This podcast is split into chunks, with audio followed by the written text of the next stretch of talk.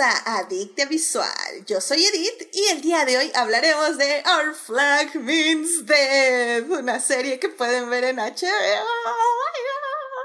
Sí, sí, emoción mil.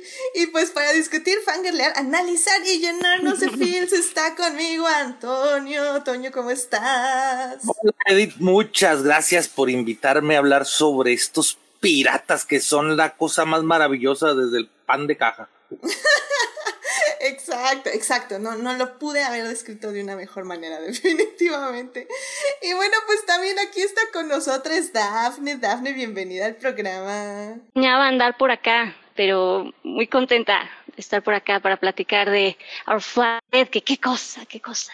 Qué cosa, definitivamente. Y bueno, pues este, ya saben, querido público, que si se quieren unir a la conversación, estamos en Twitch en vivo los lunes a las 9.30 de la noche y los miércoles en el chat de YouTube a las 9 de la mañana. Y pues muchísimas gracias a nuestros mecenas Juan Pablo Nevado y Saulo Tarso por patrocinar este bonito programa en Patreon.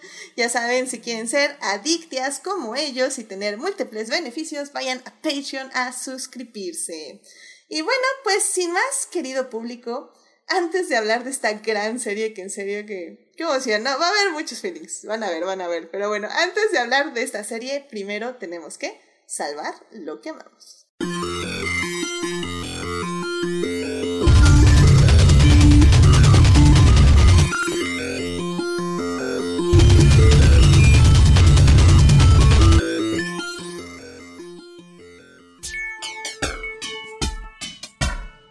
Pues ya estamos aquí para salvar lo que amamos. Antonio, ¿qué te gustaría eh, compartir con el público esta semana? Estoy, Edith, profundamente enamorado de Better Call Soul. O sea, no voy a, no voy a ahondar mucho de ella porque estoy seguro que muchos de tus invitados van, van a retomar el tema y, lo van a ampliar. Entonces no les voy a robar el trueno.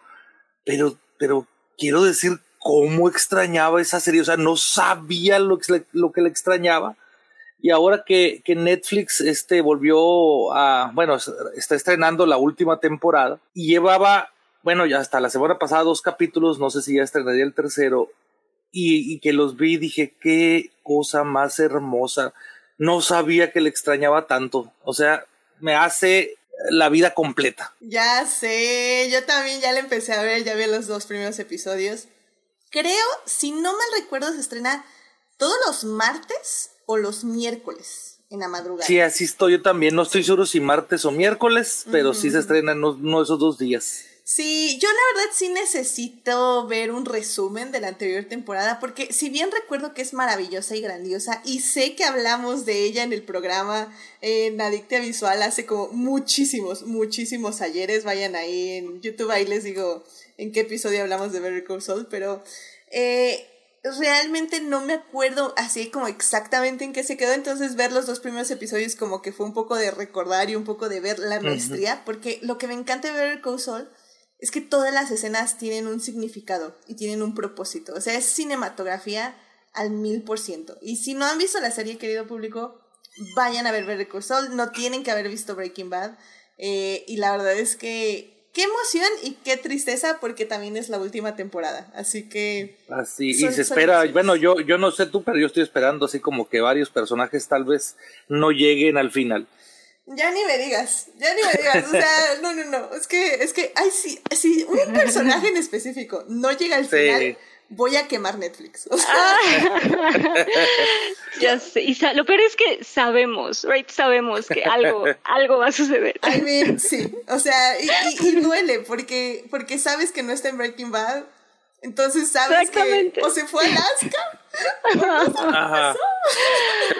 A su planeta como el Pushy de los Simpsons o cómo se llama ese personaje. ni idea, soy, eh, o sea, Bueno, no me... X.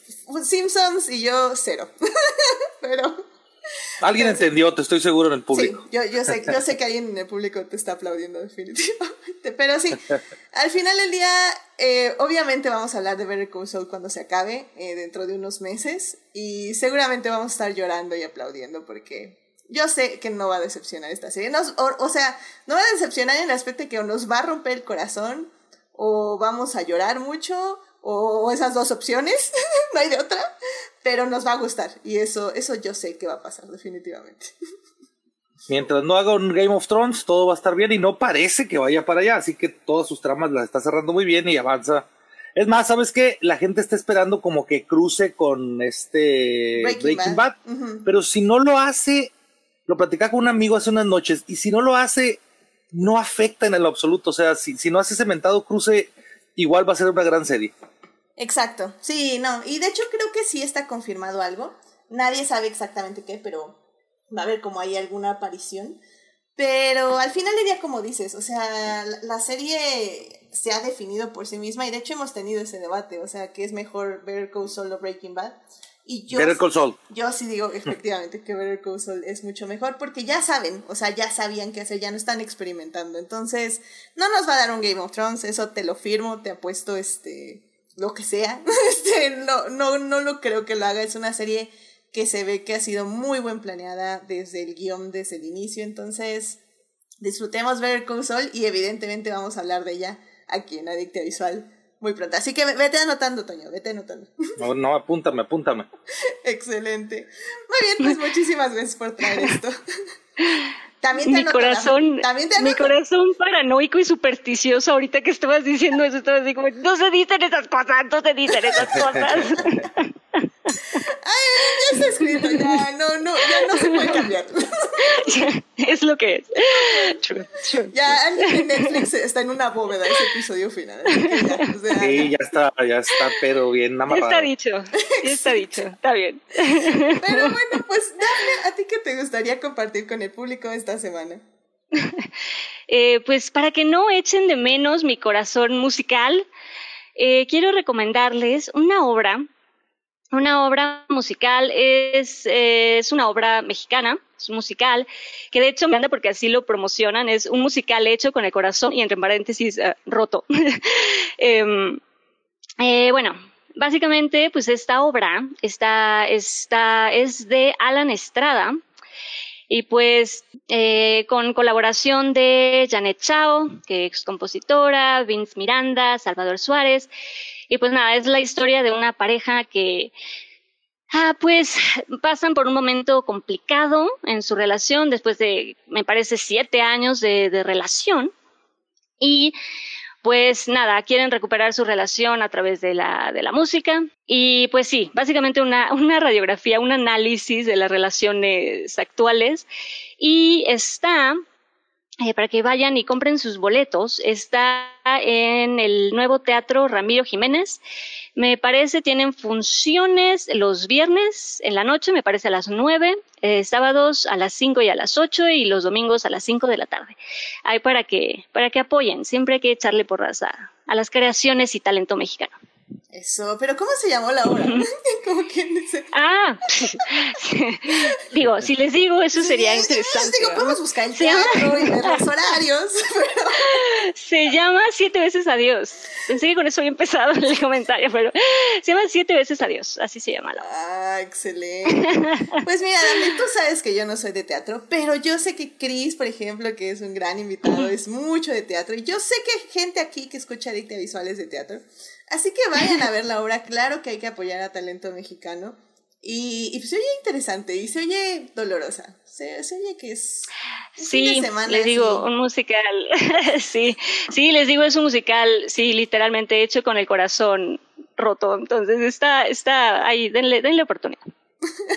ya, muy bien, muy bien, muy bien. Pues muchísimas gracias. Muchas gracias, Daphne, por traer esto al público. Siete veces adiós, que es una obra de teatro que pueden ver ya, ya, ya, aquí en la Ciudad de México. Muchísimas gracias. y bueno, pues para cerrar, casi cerrar, porque tenemos eh, colaboraciones especiales, pero bueno, casi cerrar esta sección. Eh, yo quería hablarles rápidamente. Es que no puedo no hablar de Our Flag Means Dead sin tenerles en el Salvando lo que amamos. Básicamente, todo el fan art, todas las fanfics, todo, o sea, el, creciente fandom de Flag Means Dead ha sido verlo, verlo crecer, ha sido una cosa que en serio mi corazón explota de amor y de alegría y, y wow, o sea, de reconocimiento y de orgullo de tener tantas creadoras, creadores, este, creatives que están haciendo tanta arte tan hermosa. Y digo aquí, la verdad, si, si me siguen en Twitter, la han estado viendo, lo han estado viendo demasiado. O sea, creo que por día publico como cinco fanarts que me encuentro así, que el algoritmo de Twitter me lanza. Eh, en TikTok, híjole, he visto cada fanfic que en serio que lloras, ríes, lloras otra vez, vuelves a reír, vuelves a llorar. y, y la verdad, en este momento, así como mencionarles cuáles son mis favoritas, no tengo. Evidentemente les voy a poner ahí varias en, en la planilla ahí del Salvando lo que amamos para que puedan verlo, pero es que en serio ha, habido unas cosas bien hermosas y, y, me ha gustado mucho compartirlas en Twitter, así que un día de esos, yo creo que el día que publique mi Salvando, que va a ser por lo que veo el sábado, voy a empezar así a retuitear puro fanart de, de, de Flag Means Dead para que ahí lo vean el sábado y lo estén queriendo igual que yo, o sea, literalmente yo ya sé que mi siguiente fanart que voy a comprar para ponerlo aquí en una pared va a ser Their Flag Means Dead. Y nada más no lo he hecho porque tengo miedo, pero de mis traumas eh, ya hablaremos más adelante. pero yo creo que no me. Yo creo que la serie no me va a decepcionar. Pero bueno, ya hablaremos de eso un poquito más adelante. Así que en serio, métanse así en TikTok. Eh, hay unos edits bien bonitos, bien hermosos de la serie. Eh, pónganle ahí en, en el buscador Our Flag Means Dead vean todo lo que va saliendo en, en, en Twitter también, Our vean todo lo que va saliendo en Tumblr sobre todo. Ahora no me he metido tanto en Tumblr, pero es porque creo que Twitter me lo está lanzando todo y también TikTok. Pero en Tumblr también he visto cosas muy bonitas, así que en serio, un, un abrazo y un reconocimiento y sigan dibujando. Por favor, creadores, este, más bien, este, como fans, conviértanse en creadores y sigan realizando tan hermosas cosas. De hecho, uno de los actores, Con O'Neill, está retuite y retuite y retuite fanart también, por si quieren ver. Ahí también está muy, muy interesante. Hasta se le ha ido retuitear unas cosas, este, no tan family friendly, como que luego se da cuenta y las quita. Cual ha sido muy chistoso porque es como, ah, creo que esto, no, sí, no, esto, no. a veces cuando uno se apasiona. Sí, sí, sí. Es que como que hay cosas con pulpos y como que al ah, inicialmente no se dan, no te das cuenta que es como medio no para toda la familia y como que lo pone y luego dice, no, esto es un pulpo, no, no. y lo quita. Eso, ha sido muy divertido, básicamente. Y bueno, y también este Vic Ortiz también ha estado retuiteando y poniendo muchas cosas en TikTok, así que vayan, vayan a ver todo el fanart que puedan de Our Flag Pero bueno, eh, rápidamente antes ya de cerrar, eh, una de las recompensas de Patreon, eh, si nos dan este, seis, si le dan Adicta Visual 6 dólares al mes, es que pueden dar su salvando lo que amamos todos los meses. Así que, sí, una vez al mes. Entonces, tengo aquí el salvando lo que amamos de primero Juan Pablo Nevado, que nos está mandando algo muy interesante. Así que, a ver, les voy a leer lo que me mandó. Dice. En esta ocasión quisiera recomendar el libro Si una noche de invierno, un viajero escrito por Ítalo Calvino y publicado por primera vez en el año 1979. Sin duda es una novela difícil de catalogar en un género en específico, pero si tuviera que decir dónde colocarla, la pondría en el estante de libros raros, ya que el autor crea una historia desde el punto de vista de un hipotético lector que empieza a leer una novela de un autor igualmente hipotético, y que debido a las vicisitudes del destino no termina de leer y empieza una nueva novela. Esto sucede en 10 ocasiones, donde el autor cambia de estilo y de géneros literarios para recrear esas 10 novelas que empieza a leer el desafortunado lector, buscando siempre identificarse con nosotros como lectores. Si gustan de las novelas que llegan a desubicar, retar, incomodar e hablar entre líneas, esta es una gran opción de lectura poco convencional. ¡Wow! Muy bien, libros. Muchísimas gracias, Juan Pablo. Y pues también tenemos el Salvando lo que amamos de Saulo. Así que, a ver qué nos da Saulo. Saulo nos dice que su Salvando lo que amamos es Metal Lords que es eh, una, a ver, dice, Metal Lords es una película de descubrimiento juvenil donde los personajes buscan su identidad y un propósito en su joven existencia. Fácilmente podríamos hacer una lista de los tópicos clichés de este tipo de filmes e irlos tachando conforme se van presentando. Está el típico conflicto con el padre, descubrimiento de las relaciones de pareja, el bully que hace la vida de cuadritos y los lazos de amistad que más de una vez se ponen a prueba. pero tiene un fresco twist poniendo como hilo conductor los estridentes y poderosos acordes del metal. También nos regala unos cameos sorpresa que harán sonreír a más de un fanático del género. En resumen, una gran película para pasar un buen rato con la familia. Y esta este, película es de Netflix. Yeah, metal. Muy bien. No, pues muchísimas gracias a nuestros dos Patreons, adictias. Que bueno, en serio se les agradece mil, mil, mil, mil de mil corazón todo su apoyo. Y, y pues muchas gracias. Pues ya saben, entonces lo que recomiendan nuestros Patreons, el libro eh, si una noche de invierno un viajero y Metal Lords, una película que pueden ver en Netflix. Así que muchísimas gracias por mandarnos su Salvando lo que amamos. Y bueno, pues este, antes de irnos a nuestro tema, nada más saludar a Héctor, que está ahí en el chat, que está Saulo también. Muchísimas gracias, Saulo, por tu Salvando lo que amamos. Y pues dice Héctor que esa la vio con Jimena y fue bien adorable. Es una comedia de jóvenes de los 80, pero sin lo problemático. Ahí está, doble recomendación de Metal Lords, de también de otro de nuestros Patreons. Así que muchísimas gracias. Y bueno, pues querido público, pues ya sin más nos tenemos que ir a hablar del tema del día de hoy. Que uff, uff, ya van a ver, ya van a ver, pero bueno. Vámonos a hablar de series.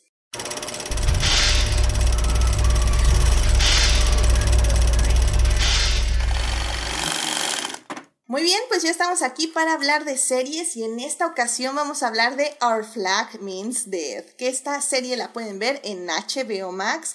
Consta de 10 episodios, si no mal recuerdo, es una primera temporada, cada episodio dura, media hora, entonces es una serie que se les va a ir demasiado rápido, believe me.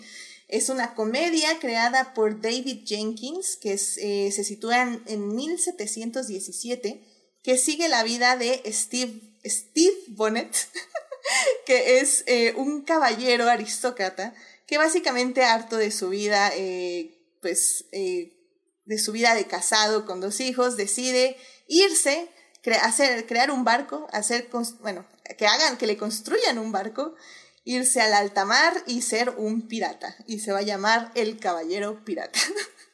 Así que bueno, esta comedia está increíble, tienen que ir a verla y les vamos a decir por qué. En la primera parte eh, vamos a hablar eh, más que nada un poquito sin spoilers, bueno, más bien toda la primera parte sin spoilers, ya saben un poco del contexto, que tanta esta, esta serie está basada en hechos reales, entre que son piratas, entre que no, bla, bla, bla. Eh, y bueno, en la segunda parte ya les vamos a hablar, ya ahora sí, 100% con spoilers, de los personajes secundarios, un poco de cómo es la comedia en esta, cómo funciona la comedia en esta serie, también eso les vamos a hablar. Y en la tercera parte vamos a hablar de nuestros protagonistas, Steve Bonnet y Blackbeard o Barba Negra, porque we just have to, you know, es, es increíble. Pero bueno, de eso les hablamos en la tercera parte. Así que, sin más, vámonos a la primera parte. It is not a donut hole. But a smaller donut with its own hole. And our donut is not whole at all. Muy bien, ya estamos en la primera parte para hablar de Our Flag Means Dead, la serie que pueden ver ya ahorita en HBO Max. Vayan corriendo, que está increíble. Este, antes de hablar de eh, ahorita aquí de la serie, nada más les quiero recordar que también hice un live en ese Justo como dos días después de terminar la serie dije, evidentemente no quiero hablar de ella en un podcast, porque a pesar de que he estado llorando las últimas 24 horas de lo hermosa que es, eh, probablemente no da para un podcast. Entonces lo que hice fue hacer un live con Cristina, que pueden ver ahí en Instagram, o ahí también está en todas nuestras redes este, descargables. Eh, donde hablamos de la serie sin spoilers la mayoría del tiempo. Al final ya dijimos un par de spoilers, pero les, les avisamos, no se preocupen. Em, pero bueno, vayan a ver ese live que está, nos quedó muy bonito y pues Cristina, que muchísimas gracias que luego luego aceptó eh, hablar de la serie conmigo. Pero bueno, ya, evidentemente después de dos semanas dije, no, necesito seguir hablando de esta serie, así que vamos a hacer un programa 100% cómo funciona y cómo tiene que ser. Y pues sí.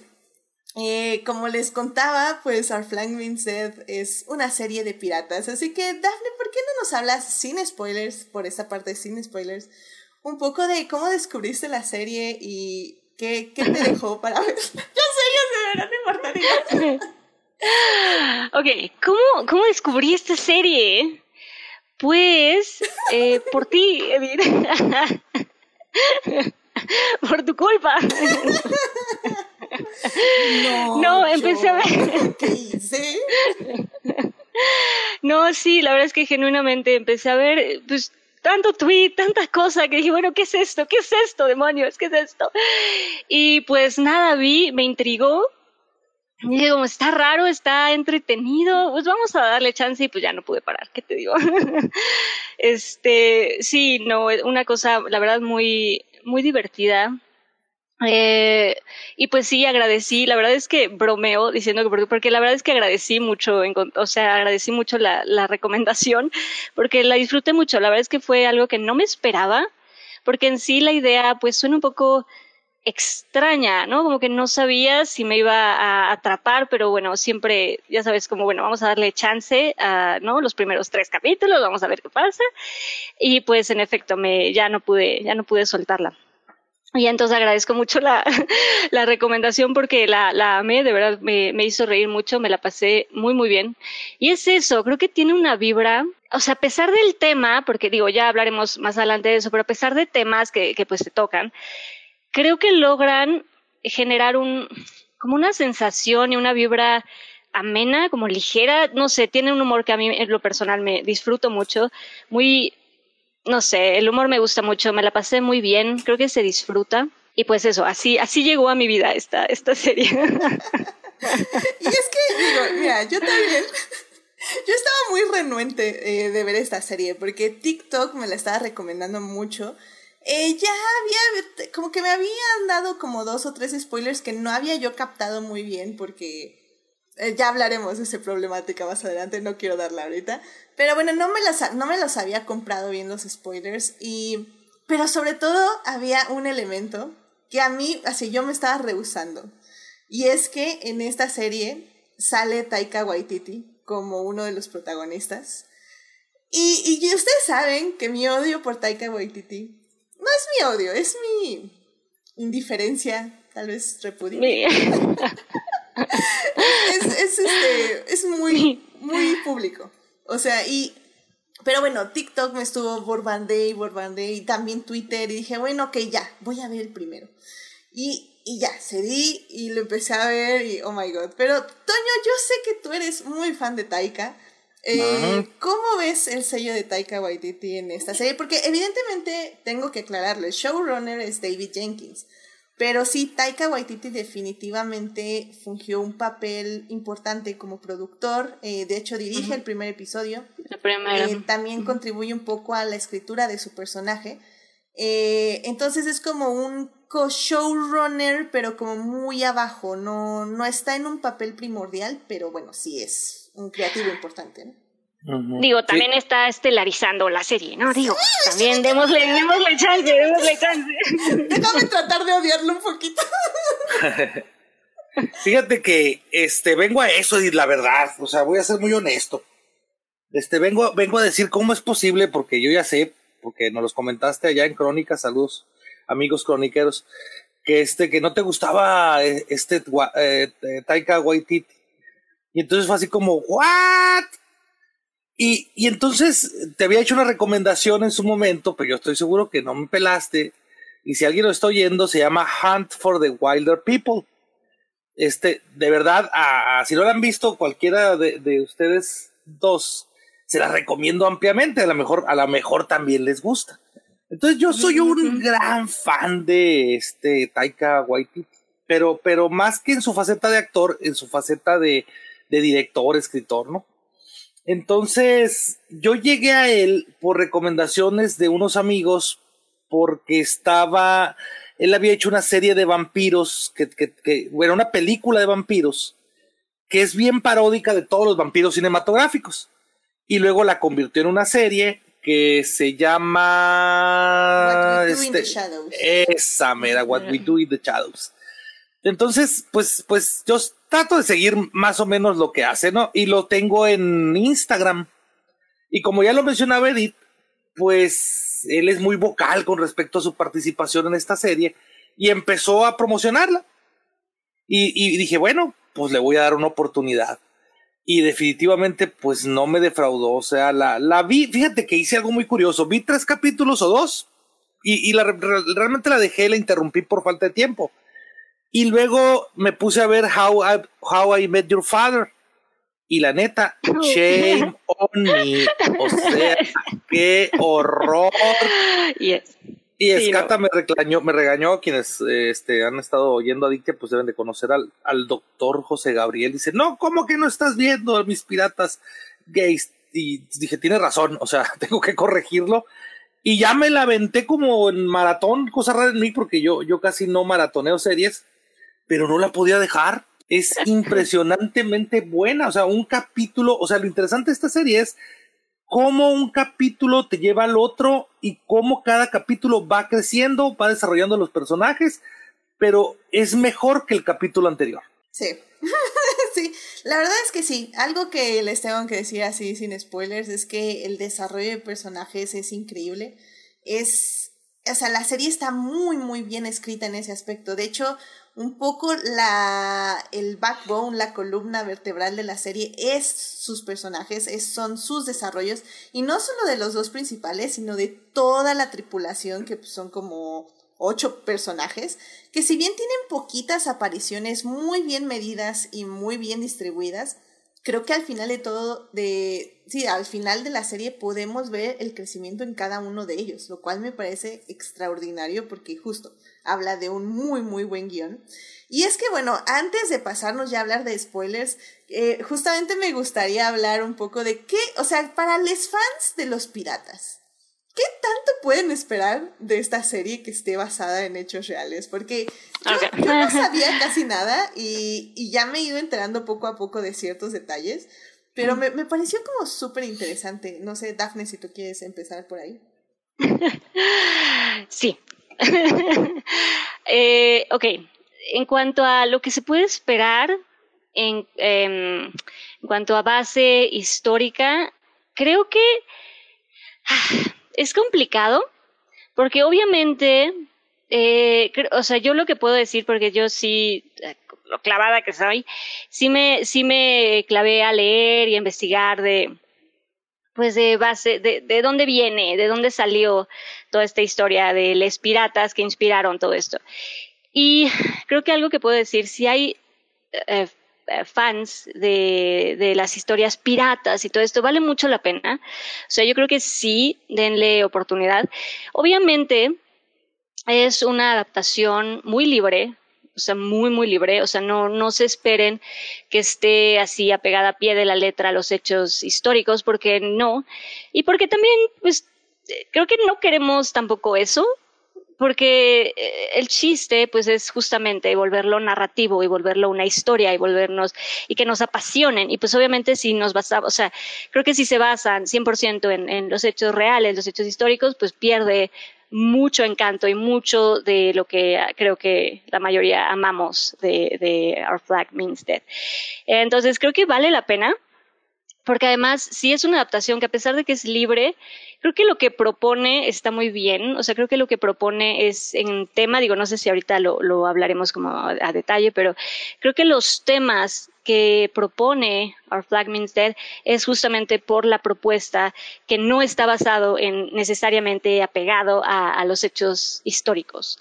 Entonces creo que eso es lo interesante, cuando logras sí hacer tu versión y tu adaptación libre, con algunas cosas sí apegadas a lo que realmente ocurrió en, en la historia, pero que en general es bastante, bastante narrativa y bastante más romantizada y bastante más eh, poética, si queremos verlo de alguna manera, y obviamente con toques de, de humor. Eh, pero en sí creo que de nuevo lo que hace interesante a Flag Means Dead son los temas que proponen y esos temas vienen pues de la adaptación, vienen de lo inventado, vienen de la ficción, no tanto de lo que viene de, de, la, de la historia real. Y creo que eso se valora, creo que eso se agradece cuando sí hay un punto, cuando sí hay un propósito del por qué te lo voy a cambiar y por qué no me voy a pegar 100% a lo que pasó, porque te quiero hablar de esto y porque quiero corregir ciertas cosas y porque quiero proponer otras. Entonces creo que cuando hay una propuesta en tu discurso y en por qué cambias toda tu adaptación y como en el por qué propones lo que propones, creo que eso está muy padre. Y creo que en Our Flag Means Dead eh, lo tiene. Y eso se agradece y creo que vale la pena. Si son fans de los piratas, de los piratas, está, está bastante interesante.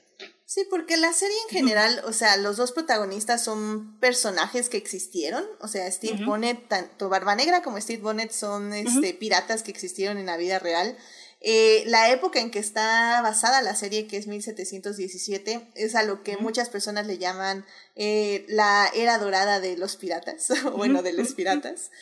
Y, y, pues un poco sí sabemos qué les pasa a estas personas por todos los escritos que tenemos de diferentes capitanes y diferentes personas que fueron como retratando sus hazañas y todo lo que vivieron, todo lo que les pasó, ¿no? Pero como dices, o sea, creo que al final la serie estaba a, dos tomas de que sacaran un celular y que se llamaran, ¿sabes? O sea... y sabes qué, no me importa. A mí si Black Beard hubiera sacado una, un celular y se toma una selfie, con... no me importa.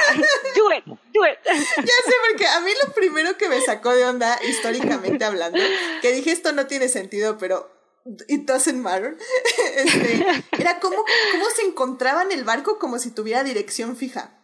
¿Sabes? O sea, llegaba alguien remando y así como, ah, ahora, sí, aquí los andaba buscando y ya los encontré. Y yo así, pero ¿cómo sabías que estaban en ese punto remoto del océano? O sea, no tiene sentido, pero ok, whatever. Está bien. Pero, pero funciona. Y eso es lo que hace padre la serie, que a pesar de que tiene como estos toques ilógicos en la propia narrativa real de nuestro mundo, por decirlo de alguna forma, funcionan muy bien para la comedia y como muy bien dices, para la historia. Pero yo sé que Toño tiene aquí un algo que quería mencionar, que no sé si va a ser controversial. A ver, Toño, adelante. Ah, ya, ya parece que, que este, me he hecho mi fama. Oye, fíjate que yo creo que sí va a ser controversial, este, no, no en el sentido de lo que esperan, pero regularmente cuando se habla de piratas, eh, hablando del contexto histórico, eh, mira, mi, mi, así mis, mis grandes hits, este, creo que ya lo hemos comentado en algún momento pues es, es hablar de género y sexualidad. Esa es la parte donde yo me he especializado más. Entonces, por alguna razón, en algún momento de mi vida, este, trabajé con un investigador local, acá yo, yo soy de Sonora, y, y, casualmente él se compra un libro que en aquel tiempo yo no peleé, te voy a ser muy honesto, yo no lo peleé, pero él estaba bien entusiasmado porque era un libro sobre piratas y hablaba desde el contexto histórico, pero desde la mm, perspectiva sexual de estos piratas. Y entonces eh, ahí fue la primera vez que yo escuché de todo el contexto homoerótico que rodea a los piratas. Entonces estamos acostumbrados a escuchar estas historias de los piratas que presumen su masculinidad, este, su heterosexualidad, este, eh, en una visión muy patriarcal de la historia. Obviamente se ignora la existencia de mujeres piratas o en la medida de las posibilidades y cuando aparecen pues también abrevan de estereotipos de género no relacionados con las mujeres. Pero la verdad es que eh, los piratas, imagínate un grupo de hombres durante mucho tiempo en el mar, pues es evidente que iban a tener amoríos entre ellos. De hecho, hay una cosa que voy a mencionar, ahí sí yo creo que voy a ser otra vez polémico, voy a mencionar a un ser que no deberíamos, indecible, este, que se llama Johnny Depp, que cuando crea su, a su personaje, sí, sí, ya sé, pero tengo que mencionar esto, cuando crea su personaje, a, Disney creo que le mencionan, dice, oye, pero es que tu pirata es demasiado gay, le dice. Y entonces, en, ese tiempo, porque en el, momento ese que te estoy platicando, del momento del libro de, mi, de mi compañero de trabajo, estaba de moda la película Los Piratas del Caribe, iba saliendo la primera o, iba a salir la segunda Piratas del Caribe. Y entonces él decía que la interpretación de Johnny Depp de hacer este pirata, que en teoría pues vayas, era amanerado, una vez que leyó el libro, él decía que no era casual y él estaba convencido que lo había hecho a propósito, pensando precisamente en que en, estas ideas de que los piratas, en esos descubrimientos del momento, estamos hablando de los 2000, pues, pues eran, eran bastante gays. Nada más que quería mencionar que, que, regularmente vemos a los piratas, estamos acostumbrados a verlos, no sé, rescatando princesas o salvando países cuando pues realmente ni una cosa ni la otra. Muchos de ellos eran saqueadores, eran brutales, eran terribles y probablemente tenían esta, esta, eh, este contexto eh, que, que en ese tiempo, también quiero mencionarlo, pues el término gay no existía, ni siquiera el término homosexual, estamos hablando de 1700, principios de 1800, y, y, el término homosexual, pues es un término médico que surge de la medicina para catalogar una enfermedad, porque en ese tiempo se consideraba a las personas, a los hombres que tenían sexo con hombres, pues que eran enfermos. Entonces, ¿cómo le llamamos esta enfermedad? Homosexualidad, ¿no? Pero en ese tiempo, en 1700, que todavía no, no surgía este término, pues ¿qué eran? Pues nada más eran personas que amaban a otras personas. Amén, amén. Sí, de hecho, eh, curiosamente me he encontrado en TikTok eh, varios análisis de esto justamente una chava decía que, ok, tampoco idealicemos que todos los piratas eran gays, porque no lo eran, pero, pero tampoco hay que ignorar, porque justamente como bien dices, o sea, tenemos esta parte contada desde el heteropatriarcado, que dice que justo eran piratas, y así, cuando realmente, pues como en todo en la vida, pues hay de todo. y eso, y eso es lo importante, que no, eh, que no invisibilicemos esa parte de la historia. Claro, que además era como, creo yo, o sea, era como natural, o sea, en, este contexto, en este mundo en donde, como se mencionaba, eh, no se eh, permitían incluso, porque se castigaba con muertes y subían a mujeres a, a los barcos, pues era, o sea, en un mundo, en un contexto donde solo había hombres, literalmente, era un mundo de hombres, por lo menos en, en, en, mientras estaban en, el mar, pues es natural que este tipo de cosas ocurriera eh, y yo creo que ni siquiera eh, se veía o se tomaba, eh, por lo que yo he leído y por lo que entiendo, ni siquiera se veía como un, sabes, como una epifanía, como un autodescubrimiento incluso, era natural, sabes, era como lo que sucedía y está esta relación con esta persona y punto. ¿Sabes? No era como, como un descubrimiento, era como natural que se desarrollaran así las, las relaciones entre, entre hombres eso que menciona Daphne es, yo creo que lo más rescatable. O sea, ahorita decía Edith que algunas TikTokers, algunos TikTokers decían, es que no todos los piratas eran gays. Y, vuelvo al punto, o sea, no, es que no existía ni siquiera el concepto de gays. O sea, la relación que se daba entre ellos no era una relación gay, no era una relación homosexual en el sentido de como la entendemos en la modernidad. Es más así como decía Daphne, o sea, era producto de las interacciones probablemente, digo, no soy historiador, pero probablemente producto de las interacciones que se daban en ese contexto que precisamente nos mencionaba ahorita Daphne. Ay, sí, definitivamente. Ha, sido... Eh, ha sido muy interesante meterme como esta parte histórica que muchas personas sí se han adentrado así como, no, a ver, pero vamos a ver, ya fuera del, del fangirleo de, de estar ahí ¡ah! gritando y diciendo, sí, representación, la fregada y media. Eh, fuera de eso, a ver qué tan históricamente acertado es esto. Y como bien dices, o sea, al final del día, creo que, eh, por ejemplo, Piratas del Caribe, evidentemente sí es, es como, eh, sí tiene muy idealizados a los piratas, pero creo que en ese aspecto también, por ejemplo, dan mucho, da mucha diversidad en el aspecto de que Elizabeth puede hacerse la reina pirata sin ningún problema, este, como la acepta el crew inmediatamente. Tenemos, pues sí, a ese actor horrible que hace de Capitán Sparrow. Este, eh, también, por ejemplo, me encanta que mucha gente estaba diciendo que el capitán de Stardust corrió, digo, no, caminó para que esta serie pudiera correr. y eso también me gusta muchísimo. Si no han visto Stardust, corran, vayan a verla, de, basada en el increíble libro de Neil Gaiman también. Entonces, ha sido muy interesante descubrir esta parte histórica que como decimos, o sea, y ya les narraba yo en el live, que Taika Waititi, eh, en este caso, digamos que influenciando a este David Jenkins, casi siempre en todas estas cosas es como pide mucha investigación, Luego esa investigación la lanza por los aires y las cinco hojas que agarra son en las que se va a basar y todo lo demás lo va a hacer como se le pegue la regalada gana. lo cual está bien porque hasta es lo que dicen, es que la ropa no es acertada de la época, hay los, cosas de los barcos, cosas de los remos, no es acertado, no es acertado, no es acertado. Pero esto sí, pero esto sí, y esto es muy acertado, y esto otro sí es muy acertado, entonces digo, vayan con la mente abierta de que sí van a ver cosas históricas, pero al mismo tiempo van a ver cosas nada históricas. Yo creo que podemos decir, así como, como una especie de conclusión, que esa parte histórica es solamente el pretexto. O sea, tenemos un, imagínense, alguien leyó, no sé quién habrá sido, no sé si fue Taika o fue David Jenkins. Ah, David, Jenkins, llegó y le dijo a Taika, leí sobre piratas. O sea, le acabo de encontrar, yo me imagino esa historia así, yo me acabo de encontrar a un tal Steve Bonnet, que era un noble inglés, que dejó todo para seguir su sueño, y su sueño era ser pirata. Y, de, y por algún momento este Steve Bonnet se topa con Barba Negra y Barba Negra se vuelve su, su mentor en, el mundo de la piratería.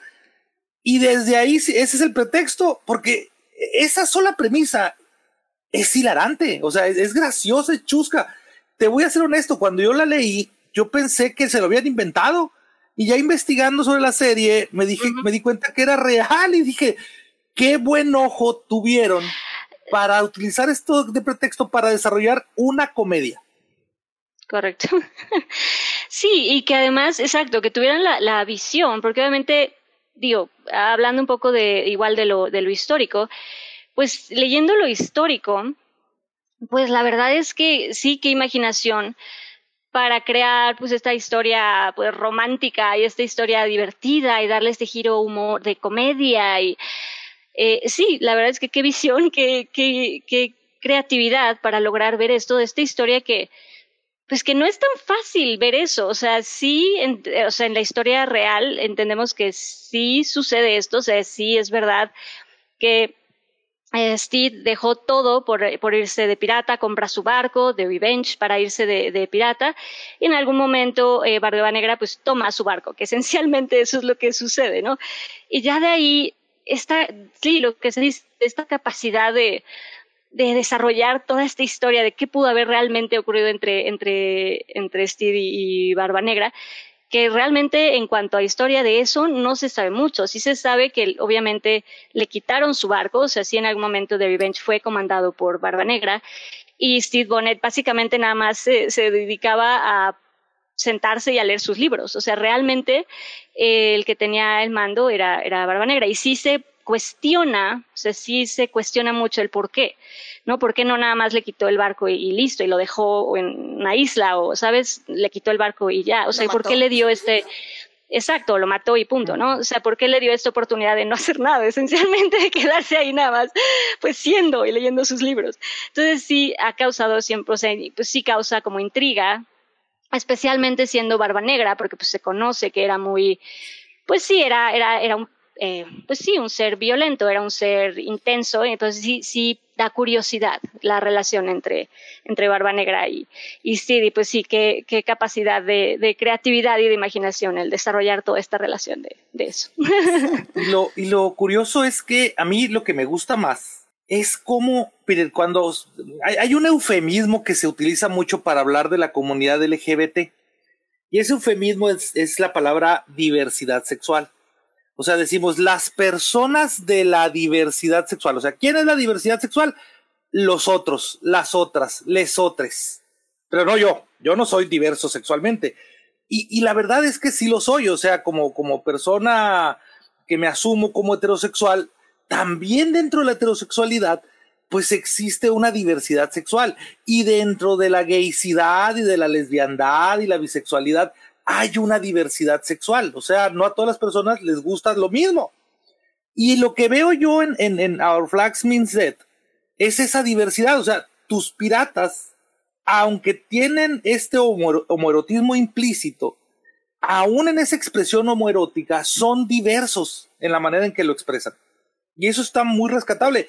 Yo sueño y fantaseo con que estoy seguro que, que, este, los, los productores, el showrunner, tienen asesoría con respecto a esto. Si, si bien no agarran la historia como, como algo escrito en piedra que no pueden mover, estoy seguro que, que, que se, han, se han de basar en, en, algunas, en algunas historias para poder desarrollar, mm, pues hasta cierto punto, sus personajes de manera más clara. Un ejemplo es Cálico, Cálico Jack, que, que, aparece en uno de los capítulos, que también fue un pirata real, o sea, sí le meten cosas reales. Sí, sí. Y bueno, pues ya vámonos ya a hablar de, de, los personajes porque ya necesito hablar de esto con spoilers. Por favor, gente, si no les hemos convencido, en serio, quédense a ver los spoilers, no importa, tienen que ver esta serie y se las vamos a vender, aunque se las tenga que escribir escena por escena. no importa. Así que, bueno, pues vayan a ver Our Flag Means Dead, está en HBO, son 10 episodios, se les va a ir rapidísimo y bueno, ya estuvimos hablando un montón de piratas, en serio, les va a gustar, les va a gustar. Pero bueno, pues ya vámonos entonces a la segunda parte para seguir hablando de esta serie. Así que vamos ahí. Vámonos para allá. Blow that piece of junk out of the sky. Muy bien, ya estamos aquí para hablar de la segunda parte, para seguir hablando de Our Flag Means Dead, esta serie que pueden ver en HBO Max. Eh, son 10 episodios de media hora, se les va a ir rapidísimo. Y en esta segunda parte ya les vamos a hablar con spoilers de, bueno, pues de la serie en general. Y es que, o sea, hay algo que, que sí me, me, llamó mucho la atención. Como ya decía yo en la primera parte, eh, cómo desarrollan a todo, o sea, cómo desarrollan al personaje principal, pues eso es como normal, ¿no? Porque pues tienes que desarrollar el primer. Digo, sé que muchas series no lo logran, pero yo diría que es lo mínimo, ¿no? Que tienes que desarrollar el personaje principal. Eh, pero a mí lo que me gustó muchísimo de esta serie es cómo todos los personajes secundarios realmente aportaban un montón, no solo a la trama, sino al personaje principal, eh, que era Steve Bonnet al inicio, al menos los primeros tres episodios, porque los tres primeros episodios son solo de él, de Steve, cómo va con este barco, cómo va guiando a su tripulación, y cómo la tripulación es así como, o sea, está bien que nos pague, eh, no es normal, pero bueno, que nos está dando un salario, fine. Pero la verdad como que sí extrañamos, tú sabes, ¿no? Como matar, este, subirnos a otro banco, a barco, saquear, robar, o sea, como que yo me inscribí a ser pirata por eso y este cuate no lo está haciendo, básicamente. Entonces, creo que la manera en que nos introducen al personaje, eh, como... A mí me pareció muy curioso porque creo que sí me... El primer episodio creo que sí me repelió un poquito, como que dije, ok, esta serie va a ser, o sea, en cuanto vimos, vi la primera escena, recuerdo que pensé así como, ok, esta va a ser una serie del típico hombre blanco, hetero, evidentemente, este, que va, eh, que tiene como una visión de la vida y va a educar a estos piratas en el arte de ser mejores personas, ¿no? Y que evidentemente es algo muy condescendiente y, y ya que ves la serie dices es horrible esa manera de pensar, pero es la manera de pensar que nos han puesto básicamente todas las series y todos los productos audiovisuales que hemos visto en toda nuestra vida, ¿no? y literalmente qué descubrimiento es ver la serie y, y ver que es todo lo contrario. no sé, no sé ustedes qué, qué primera impresión se llevaron de la serie, o sea, respecto justo a todos los personajes y cómo fueron evolucionando poco a poco. Eh, yo, a mí me pasó un poco parecido. Yo también creo que vi el primer capítulo y pues eso, yo ahorita pues sí, un poco con los lentes violetas. Estoy un poco ya como que no disfruto tanto. O sea, sí, ¿sabes? O sea, veo con mucho, con pincitas eh, las series donde veo que hay ya sabes, son piratas y es masculinidad y es, en fin, este tipo de historias como que no... Cobra Kai lo vi, pero lo veo, este tipo de historias, pues las veo como con, de verdad, con, eh, eh, no me encantan, pues no soy como fan. Entonces, igual me pasó, vi los primeros capítulos, igual un poco así como, eh, ¿qué va a ser esto? y creo que algo que agradecí es justamente que, que esa em, percepción de esto que dices, de este hombre blanco condescendiente, pues eh, te la cambian, ¿no? Como todas estas ideas e incluso, pues lo, incluso lo que es ser pirata te cambian la idea. Y no, digo, no lo digo a lo mejor como algo bueno, ya a lo mejor más adelante podemos hablar de eso, porque en sí sí te disfrazan y maquillan mucho el, mundo de lo que realmente es, es ser pirata, pero eh, en sí creo que logran que este mundo pues tan tan masculino por decirlo de alguna de alguna manera tan eh, te lo sensibilizan como que fue una buena manera de llevar sensibilidad a este, a este barco, a este mundo, y pues es muy divertido, es muy divertido ver que Steve Bonnet les pone a diseñar banderas, o que Steve Bonnet les pone a leer cuentos y que aman que les lea cuentos. Es como, no, no lo podemos matar porque ¿quién nos va a terminar de leer el cuento? Oye, esa parte de las banderas fue mi, mi parte favorita Claro. pero todo es que yo cuando la vi, yo no sabía mucho de las banderas, o sea, sabía la, la clásica bandera del, del, del, esqueleto, ¿no? Con sus dos huesos atravesados. Y ya. Y, y, veía cómo se burlaban de las banderas del gato negro, del, de la el calavera con cuernos. Y luego después investigando, son banderas piratas reales. o sea, es, es, es, muy chistoso cómo subvierten todo el tema de las, de las banderas piratas. Porque es cierto, alguien las tuvo que coser, ¿no? y es que eso, es lo que me gusta mucho de la serie, cómo va tomando todos estos temas, como decimos, eh, históricamente accurate, y, y los va eh, entrelazando, literal, tejiendo en su trama y en su historia. Y por ejemplo, justamente yo que lo que quería mencionar, justo esto de la condescendencia del hombre blanco hetero en, en estos primeros tres episodios, es que literalmente se ve que la serie está, como, dice, como decía Toño al inicio, o sea, está consultada con, otros gente, con otras personas. Es lo que yo pido, por ejemplo, eh, hace unos días, volví, ayer creo, volví a ver Batman. Yo decía, bueno, ¿qué, ¿qué tan difícil es que Matt Reeves hubiera llevado su guion con una guionista y le hubiera dicho, oye, chécame al personaje femenino, ¿no? O sea, yo creo que tal vez no lo escribí bien, y la guionista le hubiera dicho, sí, está especialmente escrito y lo iba a escupir en la cara. Pero no lo hizo. y entonces tenemos lo que tenemos en la pantalla. Y en cambio, por ejemplo, en esta serie, no sé, de hecho no investigué eso, si David Jenkins es un hombre hetero, pero sí sé que es un hombre blanco. este, y eh, que es un hombre gringo, blanco de Minnesota. Y realmente se ve que detrás en su grupo de guionistas hubo mucha gente de muchos este, backgrounds, porque no hay condescendencia. O sea, sí, Steve empieza tratando de enseñarle a sus piratas a ser, a ser mejores personas, pero no lo hace desde un punto moral más alto, no lo hace desde eh, un lugar donde diga, no, sí, yo soy aquí quien les va a enseñar a ustedes salvajes a ser personas. O sea, lo hace casi, casi desde un lado de iguales, desde un lado de yo les quiero compartir mi mundo, pero también respeto el suyo. Entonces, vamos a compartir nuestras ideas, vamos a ver nuestros puntos de vista. Y sobre todo esto lo siento, por ejemplo, en la escena donde los capturan, este, las personas indígenas del lugar, los capturan y es como, este, no, sí, ustedes hombres blancos ahí en la en, eh, ¿crees que los vamos a dejar sueltos para que nos masacren? Y decir, no, pues sí, sí, tienes toda la razón. Entonces, o sea, todos esos intercambios son tan divertidos y se ven que están escritos desde una perspectiva de, yo no, no, yo no lo estoy escribiendo como el colonizador, lo estoy escribiendo como la gente que coloniz, col,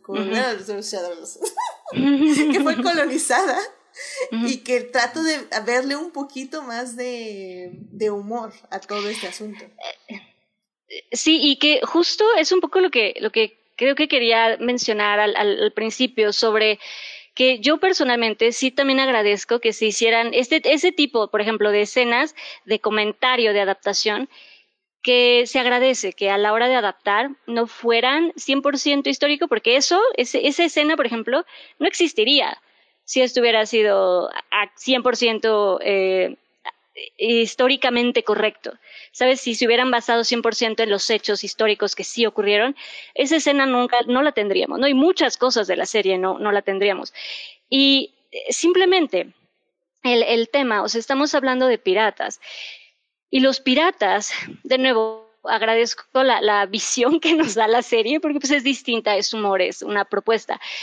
Pero en sí, o sea, si vemos lo que son los piratas, pues sí, eran hombres mercenarios, eran hombres que, que mataban, que quemaban, que torturaban, que robaban, que violaban, ¿no? O sea, hablamos de criminales, hablamos realmente sí de, pues sí, de, gente que asaltaba y robaba y secuestraba. Eh, además, que en, en, aquella época, que no hablamos de 1700, pues fue gran parte también los piratas que generaron e incluso apoyaron todo el desarrollo de, lo que fue la, la, esclavitud. Porque pues obviamente se basaban en en, en plantíos y intercambiaban gente y robaban gente. O sea, sabes también, em, de nuevo, en cuanto a la esclavitud, en cuanto a racismo, en cuanto a todos estos temas, me parece de nuevo muy interesante. E incluso en cuanto al tema del pirata, de la mentalidad que tenían los piratas, que, que de nuevo, en, de nuevo, depende del contexto, depende de las vidas de estas personas que estaban, que pues deciden, y no es tanto que decidan, que terminan dedicándose a la, a la pues sí, a ser pirata, a saltar y robar para, para poder vivir. Eh, son muchas cosas que si vemos realmente, históricamente, es, es difícil. Son temas como bastante eh, fuertes, bastante incómodos y podría decir que hasta desagradables, donde no, no podemos ya apoyar ese tipo de cosas. Y creo que algo que hace muy bien la serie es comentar sobre esto con humor y comentar sobre esto de una forma distinta y con un ambiente que nos hace reír. Eh, de, pues sí, o sea, que nos da otra visión, ¿sabes? Que lo maquillan, que lo disfrazan y que nos lo ponen y nos lo cuentan de otra forma, ya más como comentario, ya como tocando temas y como crítica y como con propuesta de algo que quiero hablar. O sea, te voy a tener este contexto de piratas, pero porque te quiero decir esto y quiero hablarte de estos temas. Y creo que por eso sí agradezco que, que de nuevo, que fuera una, una adaptación eh, libre y con una propuesta de, de diálogo, de discurso. Sí, porque eh, creo que es algo que también, por ejemplo, la, la semana pasada, creo que no lo hablamos, lo hablamos más bien en el primer episodio donde mencionamos a Bridgerton, que por ejemplo el racismo en Bridgerton es nulo, o sea, no existe el racismo.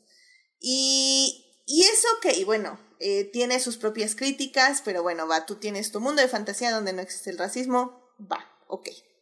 Pero creo que en esta serie pudieron haber hecho fácilmente eso. O sea, pudieron decir, en este mundo de piratas no existe el racismo, todos son felices, todos son piratas iguales y pues vámonos, ¿no? Pero evidentemente es algo que tanto el showrunner como los escritores dijeron, no, no, no, o sea, en este mundo existe el racismo. Pero en lugar de, usar muy claramente, eso era parte del mundo, claro, era parte del mundo. Sí, o sea, incluso lo utilizan como parte de los gags, ¿no? Exacto, o sea, tenemos un momento donde literalmente les llaman esclavos, vete para acá y así, o sea, realmente sí hay hay momentos muy claros donde el racismo está muy presente, pero la forma en que como dices, Af, o sea, lo utilizan es que le dan agencia a, a las personas que están siendo discriminadas y que están siendo tratadas de esa manera. Y, y les dan agencia de formas muy divertidas, muy... ya sabemos que no nos gusta mucho esa palabra, pero muy empoderantes, por decirlo de alguna forma. Eh, en este momento, por ejemplo, me acuerdo de la estafa que hacen de, del rey egipcio y que tienen que invertir en, la estafa piramidal. que no, no, sí se pasaron, ¿eh? Qué risa. sí, sí, usted va a formar esta parte de esta estructura piramidal. Oh, sí, claro. Increíble, muy, muy padre. Y como al final todo este dinero que, que, le quitan a los ricos aristócratas se lo dan literalmente a los esclavos sirvientes para que ellos vuelvan, eh, puedan ser libres y crear su propia estafa piramidal. Entonces, son esos momentos donde realmente dices, no, sí, estos personajes eh, saben en qué mundo viven, eh, sí, tienen una utopía, por decirlo de alguna forma, en, en sus barcos piratas pero en el mundo de afuera saben que las cosas son diferentes y cómo tienen que navegar ese mundo y cómo han aprendido también a navegar ese mundo. Y creo que eso es lo que también me parece como muy valioso de la, de la, de la serie. Este, Toño, no sé si quieras eh, opinar algo respecto a esto. Me quedé, no, es que es correcto, o sea, así como lo mencionan, no hay mucho que agregar, tienen toda la razón, o sea, los piratas como figuras históricas, pues eran personas, hasta donde sabemos, terribles, ¿verdad? Este, había, había de todo, asesinatos, cosas bien horribles, la forma en la que mataban a los, a los prisioneros y cómo los, o, en, sus peleas entre los barcos, ¿no? Pero yo, yo sí, y supongo que esa también es la intención de, de todos nosotros. Este, yo sí agradezco mucho que, que, que la serie se lo tome con ligereza, porque como decían en WandaVision, ¿no? No es ese tipo de show, ¿no? Este es, este es un show más ligero, más, más, más de comedia. Este, son conscientes, así como ustedes dicen, del, del mundo en el, que, en el que viven. Tal es así que una de las partes, pues vamos a decir, este, chistosas, uno de los gags, es cuando tratan de vender a un prisionero de guerra, ¿no? A un prisionero que, que capturan de uno de los barcos. Man for sale. Man for sale. Y, y pues da risa, o sea, es muy gracioso. Es un idiota, es que es un baboso. Porque al final además lo terminan queriendo vender porque alguien se los quiere comprar.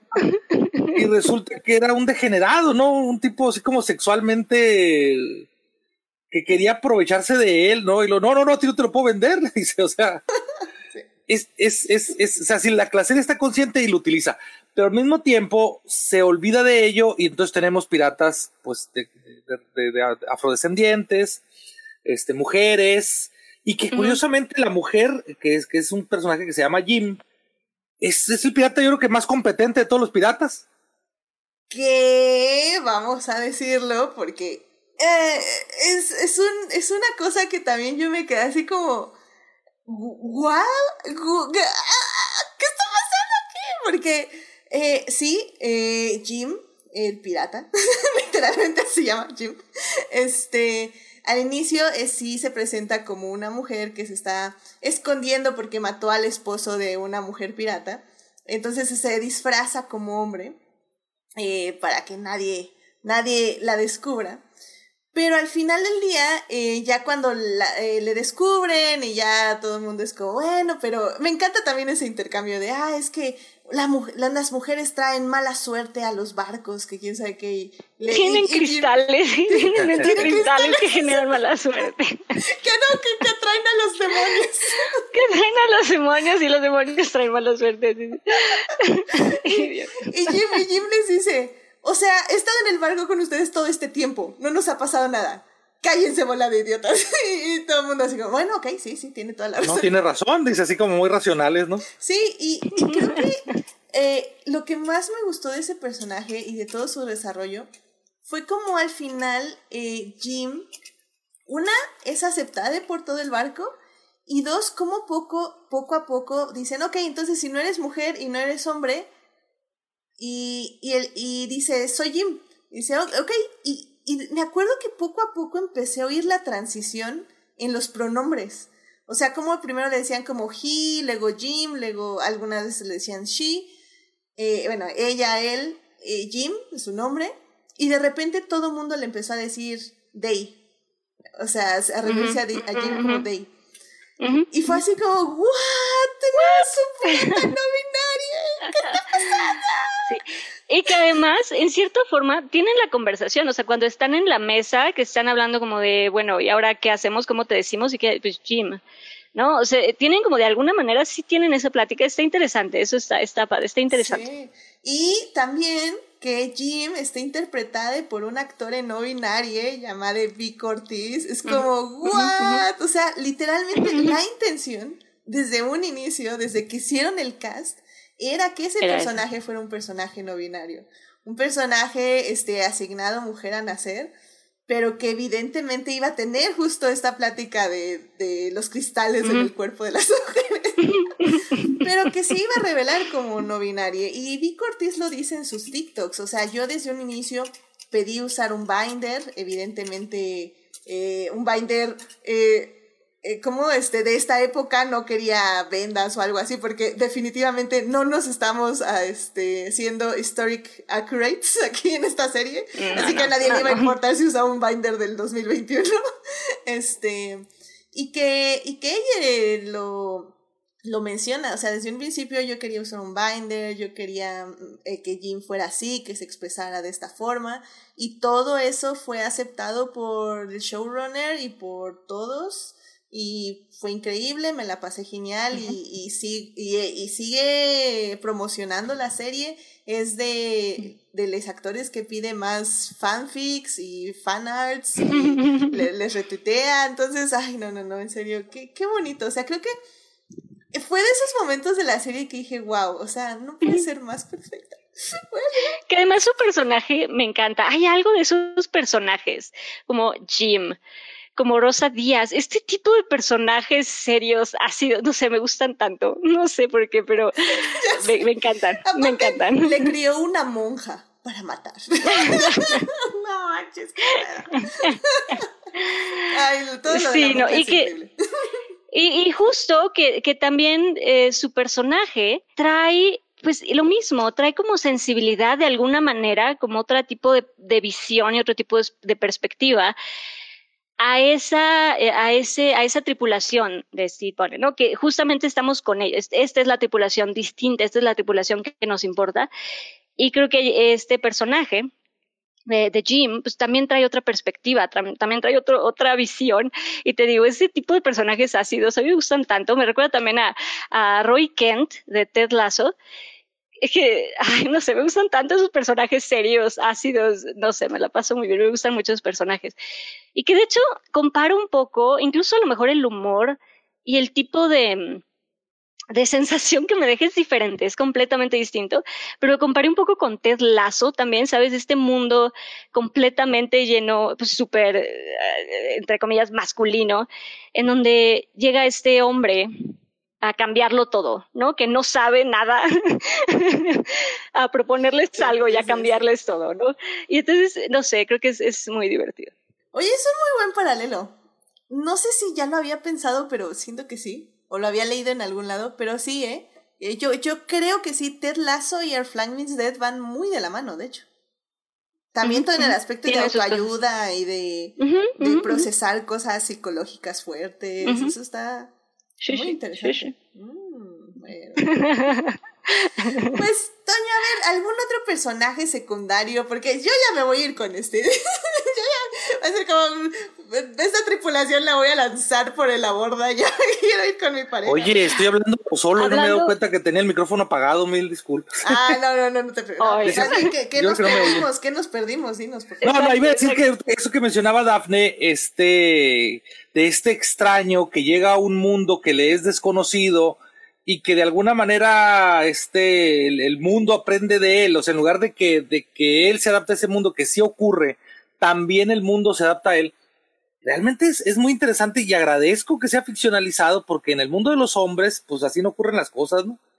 En, en el hombre de la masculin en, en terreno de la masculinidad, en la masculinidad tóxica, es, es que tú te tienes que adaptar a las reglas socioculturales eh, que, que, son reinantes en, esa, en ese momento, ¿no? En ese periodo histórico, en esa sociedad y en esa, en esa cultura particular. Entonces, aquí no, aquí, aquí es, es, es, son, las, son las libertades que se toma la serie y que terminan siendo muy agradables. O sea, embonan muy bien, encajan muy bien, no se sienten forzadas, se sienten eh, orgánicas a la historia y permite que los personajes crezcan y se desarrollan todos, todos. Porque al principio, ya lo platicábamos hace rato, la tripulación quería matar a Steve eh, Bonnet querían hacer un, un, un, motín, porque no era posible que no estuvieran haciendo cosas de piratas, ellos querían hacer cosas de piratas y tenían idolatrado a este pirata mítico en ese momento que era Barba Negra. Ah, y, y, al final del día, pues terminan dando hasta sus propias vidas por defender a Steve Bonnet. O sea, son, son personas que crecen y, y que aprenden a ver el mundo de manera diferente, incluido el mismo Barba Negra.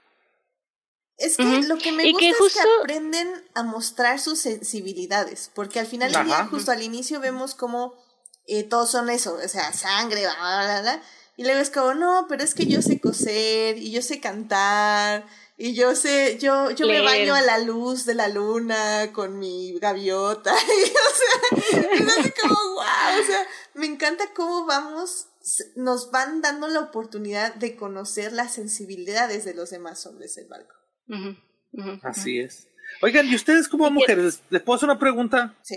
Miren, es que a mí me gustó, yo veía un, un, tema muy problemático desde que empezó la serie.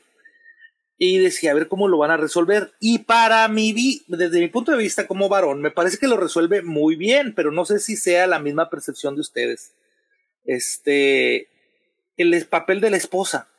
O sea, Steve Bonnet al final del día no termina, no, no deja de ser un varón que abandona a su esposa y a sus hijos para irse a, tener una aventura, desarrollarse como persona, mientras que a la mujer pues la deja abandonada y haciéndose cargo de los hijos, hijas, hijas.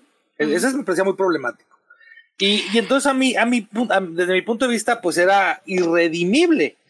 Hasta que Steve Bonnet regresa. con la esposa y resulta que la esposa está encantada porque, por fin ella también pudo cumplir su sueño, desarrollarse exactamente. O sea, estas ataduras de que, que debieron haber sido muy comunes en la época, donde pues Steve, que no se identificaba a sí mismo como un hombre gay, que, como ya decíamos ahorita, pues no, no existía ese concepto, pero, pero que no se permitía, no podía, por, por, por la moralidad de la época, explorar esta parte. Y su esposa, Mary, que tampoco podía explorar todo lo otro que tenía su talento artístico, este, una, una persona que le llenara sexualmente, afectivamente, tampoco porque estaba ahí Steve. Y entonces los dos eran una carga, tanto el uno como para el otro. Pero no sé si a ustedes les pareció un buen desarrollo. Sí, a mí, digo, creo que sí. a mí me, me, me, gustó mucho. Es, es también lo mismo, dentro de la comedia toca temas que son muy ciertos, en donde pues también esta mujer, eh, digo, hay un poco, si nos vamos de nuevo a, lo históricamente correcto, Mary en la vida real tenía 16 años y creo que Bonnet tenía 21. Entonces, eh, creo que lo que agradezco de la serie es justamente esta perspectiva de cuando él regresa y ella está realizada, ella se da cuenta que le estorbaba de alguna manera.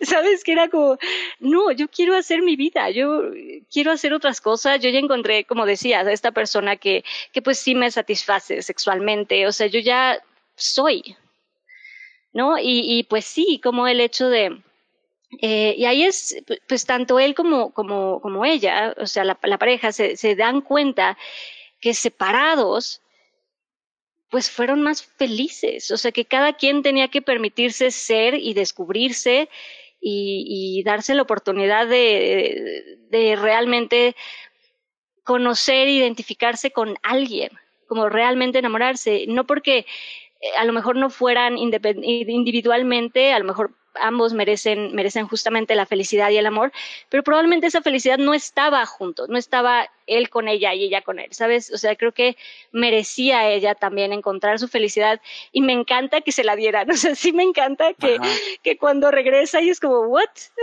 y estaba muy bien. No, lo que más me encanta es que el grupo de viudas, o sea, no solo era ella, era el grupo, de, viudas que eran felices porque no, tenían esposos. felices. Tiene una amiga viuda que le ofrece así como deshacerse de Steve. Yo te ayudo, ¿eh? sí, sí, sí, sí, sí, sí, sí, como yo te ayudo. Y además que ella tiene la, la fuerza para decirle, ¿sabes qué? No, no, no, yo ya había hecho mi vida y haz lo que tú quieras, yo no, no me vas a venir a arruinar ya mi, mi rutina y mis cosas, ¿ok? Entonces, eh, creo que está muy bien, o sea, creo que, creo que es muy, porque además es muy real, o sea, tristemente, eh, muchas veces eh, pasa, o sea, la mayoría de las veces, eh, las mujeres, eso pasaba, era, era esta obligación social, y digo, también para los hombres, también para los hombres, pero era esta, esta obligación social de seguir, de seguir reglas, y este par, o sea, tanto Steve como, como Mary, pues como hijes de aristócratas, pues tenían que casarse, ¿no? Tenían que estar juntos. Y también de eso huye, huye Steve, ¿no? De estas reglas, de este no saber nada, de este eh, pues haber heredado todo desde tan, tan, tan niño. Y, y, simplemente estaba, pues quería algo más, quería algo más de la vida y por eso se decide irse como pirata, que también te habla de la ingenuidad increíble y, y pues sí, ingenuidad e ignorancia de este, de este hombre, de Steve, porque claramente ser pirata, o sea, el, idealizar y leía, obviamente, ¿no? De estos libros de aventuras de piratas que leía, pues le dan una idea completamente errónea de lo que es la, piratería, ¿no? Porque obviamente al, descubrir lo que realmente es el pirata, pues sí se da cuenta, ay, espérate, no, no está tan chido. ¿Por qué? Porque la piratería, además, eh, claramente se da cuenta que no es algo que eliges, ¿no? O sea, como que él es el único que decide ser pirata, ¿no? Como que los demás dicen que no, porque tenemos esta vida porque nos tocó, porque es lo que pudimos hacer y porque así pasa. Y te digo, habla, pues sí, de la, de la ignorancia y de la ingenuidad y del privilegio en el que vivía eh, Steve, en el que vivía Steve Bonnet, ¿no? Pero también eso me, me parece muy interesante, que también es comentario en, en, en la serie porque pues se da cuenta que ellos no leen, o sea, sabes con muchas cosas que él se va dando cuenta, que él va descubriendo en estos hombres y también él cambia, o sea, no solo él les ayuda a ellos a, e, bueno, a ellos a liberarse, y a conocer otras cosas y a sensibilizarse y a pensar de otra forma e incluso a cultivarse un poco leyéndoles y cantándoles y en fin. Eh, pero ellos de alguna manera, eh, la, tripulación también le, enseñan a él otro tipo de, vida y otro tipo de realidad con la que él se va enfrentando, ¿no? Sí, remarcar eso. Creo que eh, de las cosas que más me gustan de la serie, y ya lo decíamos al inicio, es que reconoce el privilegio. O sea, reconoce el privilegio, reconoce el racismo, reconoce que son elementos que juegan para sus personajes y que son muy definitorios de toda su situación y, y que el, personaje principal tiene que ir reconociendo esos privilegios, reconociendo esas situaciones y tiene que irles atacando básicamente, ¿no? Y, y digo, justo ya para cerrar esta sección, eh, sí, yo también creo que hay pocos personajes femeninos, tenemos de hecho tres, por decirlo de alguna forma. Tenemos un personaje no binario, tenemos dos mujeres. Eh, todos los demás personajes son hombres y esto por primera vez en mi vida no lo digo como una crítica. Este, porque realmente hay muy, mucho desarrollo de personajes. Este, y creo que a pesar de que solo son dos personajes femeninos, tienen una presencia muy fuerte y un desarrollo que realmente toma una importancia muy fuerte en la historia. Ya hablábamos de, de la esposa de Steve y cómo tiene este desarrollo, esta realización como mujer y, y, la verdad muy encantadora la actriz, o sea, se lleva la pantalla cada vez que sale. Entonces creo que eso parece increíble. Y está esta Leslie Jones, este como la mujer pirata, que también yo no sé qué es, yo la vi y dije, Dios, ¿qué hace esta mujer aquí? Pero me convenció muchísimo su actuación, o sea, yo nunca la, había visto en un papel serio. Y yo digo que es un papel serio porque no es su comedia normal, es una comedia más seria, pero le sale muy, muy bien y la verdad me sorprendió y me daba mucha risa cada vez Como esta pirata que colecciona maridos, ¿no? Eh, ajá, la, esta pirata que colecciona maridos. que, está, que está enojada con Steve Bonnet porque le quebró su frasco de narices. ¡Ay, ya qué y Steve que además, que tomar del frasco de narices. Dije, además el detalle, ¿eres española? No. ¿Y entonces por qué te dicen, ah, no sé? Jackie la española, ¿no? Hay una parte genial donde se pelean este Jackie y, y este Jim y luego que dicen tenemos eh, el plan el plan A es no sé qué no es matarte pero luego pasan al plan, al plan B y al final lo que debería de ser de los únicos personajes eh, femeninos o los pocos mujeres personajes mujeres que no femeninos este terminan porque es muy común eh cuando hay ya sabemos hay dos mujeres tienen que estar peleadas entre ellas no y aquí no terminan haciéndose amigas y pues no, si no amigas, amigas, al menos compartiendo unas copas de vino mientras quejándose. Ser, ¿no? ah, ya sé. Pero miren, en el chat, Saulo nos está diciendo, y hay mm. drama, y, y no sé, no, no, no, ¿saben lo que pasó? Oh, no, no, no, estamos haciendo algo mal, gente, estamos haciendo algo mal, Saulo no ha visto la serie y quiere saber si hay drama. Ah, bueno, es que no hemos llegado a eso. No, hemos llegado a eso. Tenemos, mira, mira, lo que vamos a hacer. Estamos todavía. Lo que vamos a hacer, querido Saulo, es irnos a la tercera parte. Porque ahí va a haber drama. Dejamos lo mejor para el final. Así que vámonos a la tercera parte para allá. Ahora sí. Vamos hablar del drama. Del drama.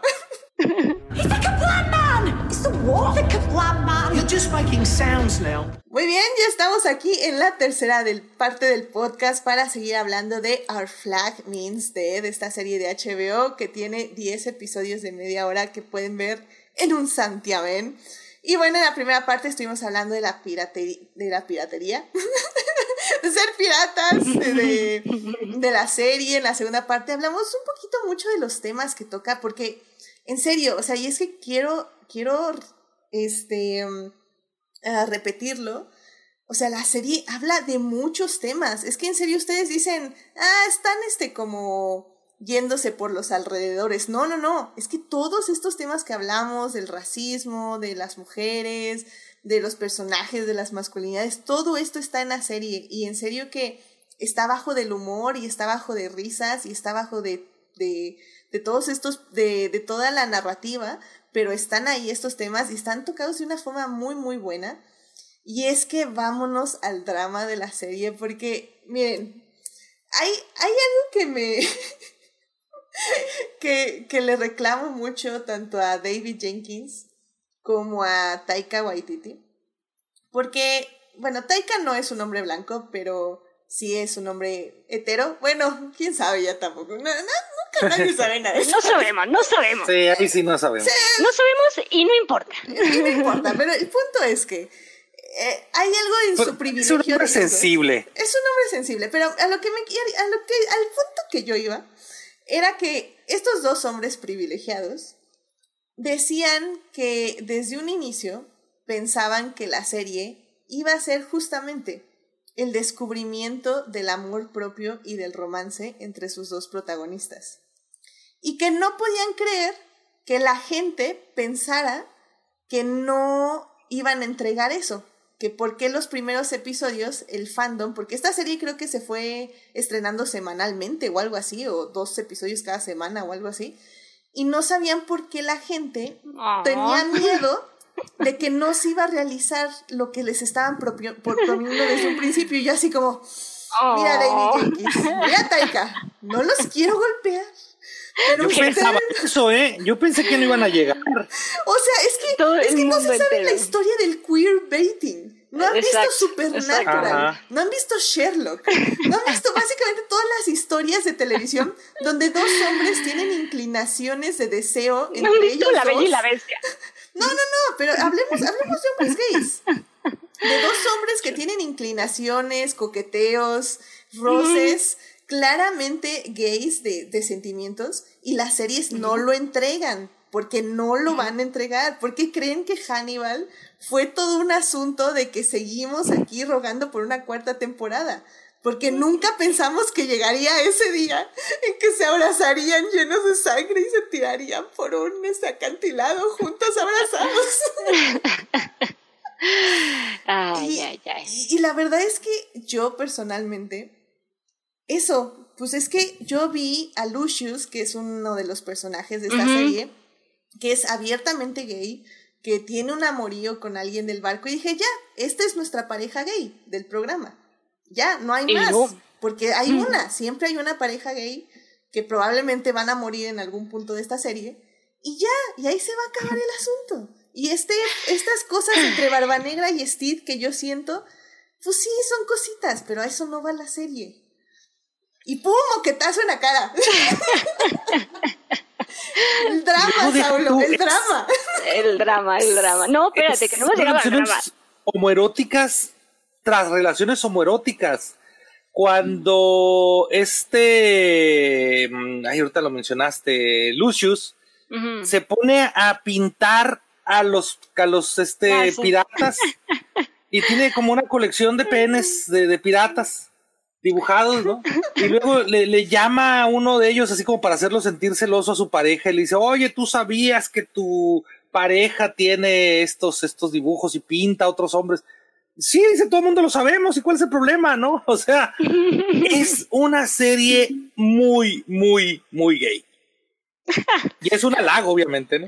Sí, no, y, y es que uno cuando piensa, justo, cuando te dicen es una serie muy gay, digo, cada quien se imagina sus propias perversiones eh, y sus propias fantasías también, ¿por qué no? Pero, este, creo que es lo que mencionabas tú al inicio en este podcast. Son diferentes, más que ser diferentes tipos de gays, por decirlo de alguna forma, son diferentes tipos de masculinidades. Y literalmente toda esta historia, todo el drama de esta serie es acerca de las masculinidades. Exacto. Estamos viendo a un personaje principal, Steve Bonnet, tener una literalmente midlife crisis donde quiere huir de la cotidianidad, quiere huir de todo esto que la sociedad le impuso. Ay, perdón. Quiere huir de todo esto de que la sociedad le impuso, todo lo de te tienes que casar, tienes que tener hijos, tienes que ser el señor de todas estas tierras. Él quiere huir, él ya no lo soporta, ya no puede vivir así, tiene solo una vida, quieres huir de todo eso, quiere aspirar a ser un concepto de masculinidad que no lo es. porque él quiere ser Barba Negra, él quiere ser el pirata feroz que arrasa con los mares. Y luego se encuentra a su héroe, a Barba Negra. Y Barba Negra, que es el pirata feroz de todos los mares, el epítome de la masculinidad del malcho alfa. Barba Negra, ¿qué quiere ser? Quiere ser otra cosa no quiere, ser, ese hombre, quiere ser quiere ser educado, quiere ser ese, delicado. Quiere ser delicado, quiere soñar con otras cosas, quiere ver otras cosas que no sea sangre, negro, oh, yo sí puedo, hablar, vamos a matar gente. Él ya no quiere eso, él, él ha sido eso toda su vida porque se lo han impuesto, porque la sociedad lo abandonó, porque su padre era un borracho, porque golpeador. Por, eh, golpeador, abusador, y él tuvo que huir. La única forma que pudo ir fue convertirse en pirata, y la única forma que pudo ser pirata y sobrevivir como pirata fue convirtiéndose en Barba Negra. Y, y ese momento en que le dice, tú trabajas para Barba Negra, y Barba Negra le responde, en cierta mm. forma sí, nunca lo había pensado, pero yo trabajo para Barba Negra. Porque él no es Barba Negra, él es Ed dentro de, de su corazón. Entonces, no, Lo mencionaba, fíjate, Daphne hace rato y, se me pasaba a comentar eso precisamente. O sea, los piratas no tenían, no elegían ser piratas, al menos no de manera mm, consciente, no de manera racional sino más bien la veían la vida pirata como una forma de escapar. Ese es el drama, ¿eh? Ese es el drama, como una manera de escapar. Por ejemplo, vemos en un momento dado cómo Barba Negra le tiene un atroz, un miedo, terror así horrible al Kraken. Y, los piratas del barco de Steve Bonnet, que ya son más este actores y que ya son un poquito más, más liberados de ese de esa mm, estereotipo pirata, pues emboscan a otros, a otros que los querían atrapar, a otros marineros, eh, haciendo toda una representación donde el villano principal pues era el Kraken. Entonces, Barba Negra cuenta una historia de cómo le tiene miedo al Kraken porque vio cómo se llevaban a su papá, cómo el Kraken mataba a su papá. Y al, y al final, ¿puedo decir spoilers? Sí, ya, ya, ya, adelante, todo, todo esto. Y, es que, y, aunque pareciera una parte muy chusca, muy cómica, ahorita que preguntaban dónde está el drama, el drama es que Barba Negra era el Kraken, o sea, terminó asesinando a su propio padre para poder ser libre. Y Steve Bonnet, pues que no tenía esto, que ya lo mencionaban, venía de este mundo de privilegios, de la aristocracia, pero que él tampoco quería esa vida, aunque parece una vida idílica y maravillosa, él no la quería. Y tan es así que termina autodenominándose el pirata caballero. O sea, aunque son cosas que en esencia parecieran graciosas, conllevan un trauma y una experiencia, una vivencia de la masculinidad que es dolorosa. Porque también no olvidemos que Steve Bonnet también viene de, eh, de una ah, es que iba a decir, viene de una paternidad, pero más bien vivió una, una paternidad muy violenta. O sea, su padre nunca, siempre le dijo que era un bueno para nada, que nunca iba a lograr nada en su vida, lo forzaba a ser violento aunque él no quería. Este, básicamente le dijo, es que nada te puedes casar porque tú no vales nada y al menos, eh, al menos casándote ya dejas algo en este mundo. O sea, ambos, tanto Ed como Steve, venían de paternidades violentas, venían de tener modelos de masculinidad violentos, a su propio estilo claramente, pero ambos eran violentos y ambos tienen esta crisis donde no saben quiénes son debido a todas las expectativas que se les han puesto, que igual son expectativas muy diferentes, pero se encuentran a la mitad del camino. Y esto es, perdón, si quieres, Dafne, perdón, Dafne. Eh, no, sí, es exactamente, y es, es justamente encuentran a esa, em, a esa otra parte con la que creen tener eso que les falta, es como exactamente esa, esa, esa otra parte que creen esta idea de, de nuevo, de renunciar a lo que son, son como completos opuestos que literalmente pues se atraen, ¿no? Y es, es muy interesante, que, que justamente se ayudan a trabajar y a, y a cubrir y a, pues sí, de alguna manera tapar y cubrir esos, esos traumas. Pero al mismo tiempo descubren que en el otro se descubren a sí mismos también. O sea, eh, Steve eh, descubre la vulnerabilidad en Barba Negra y Barba Exacto. Negra descubre la ferocidad en Steve. La fuerza. ujú. Sí,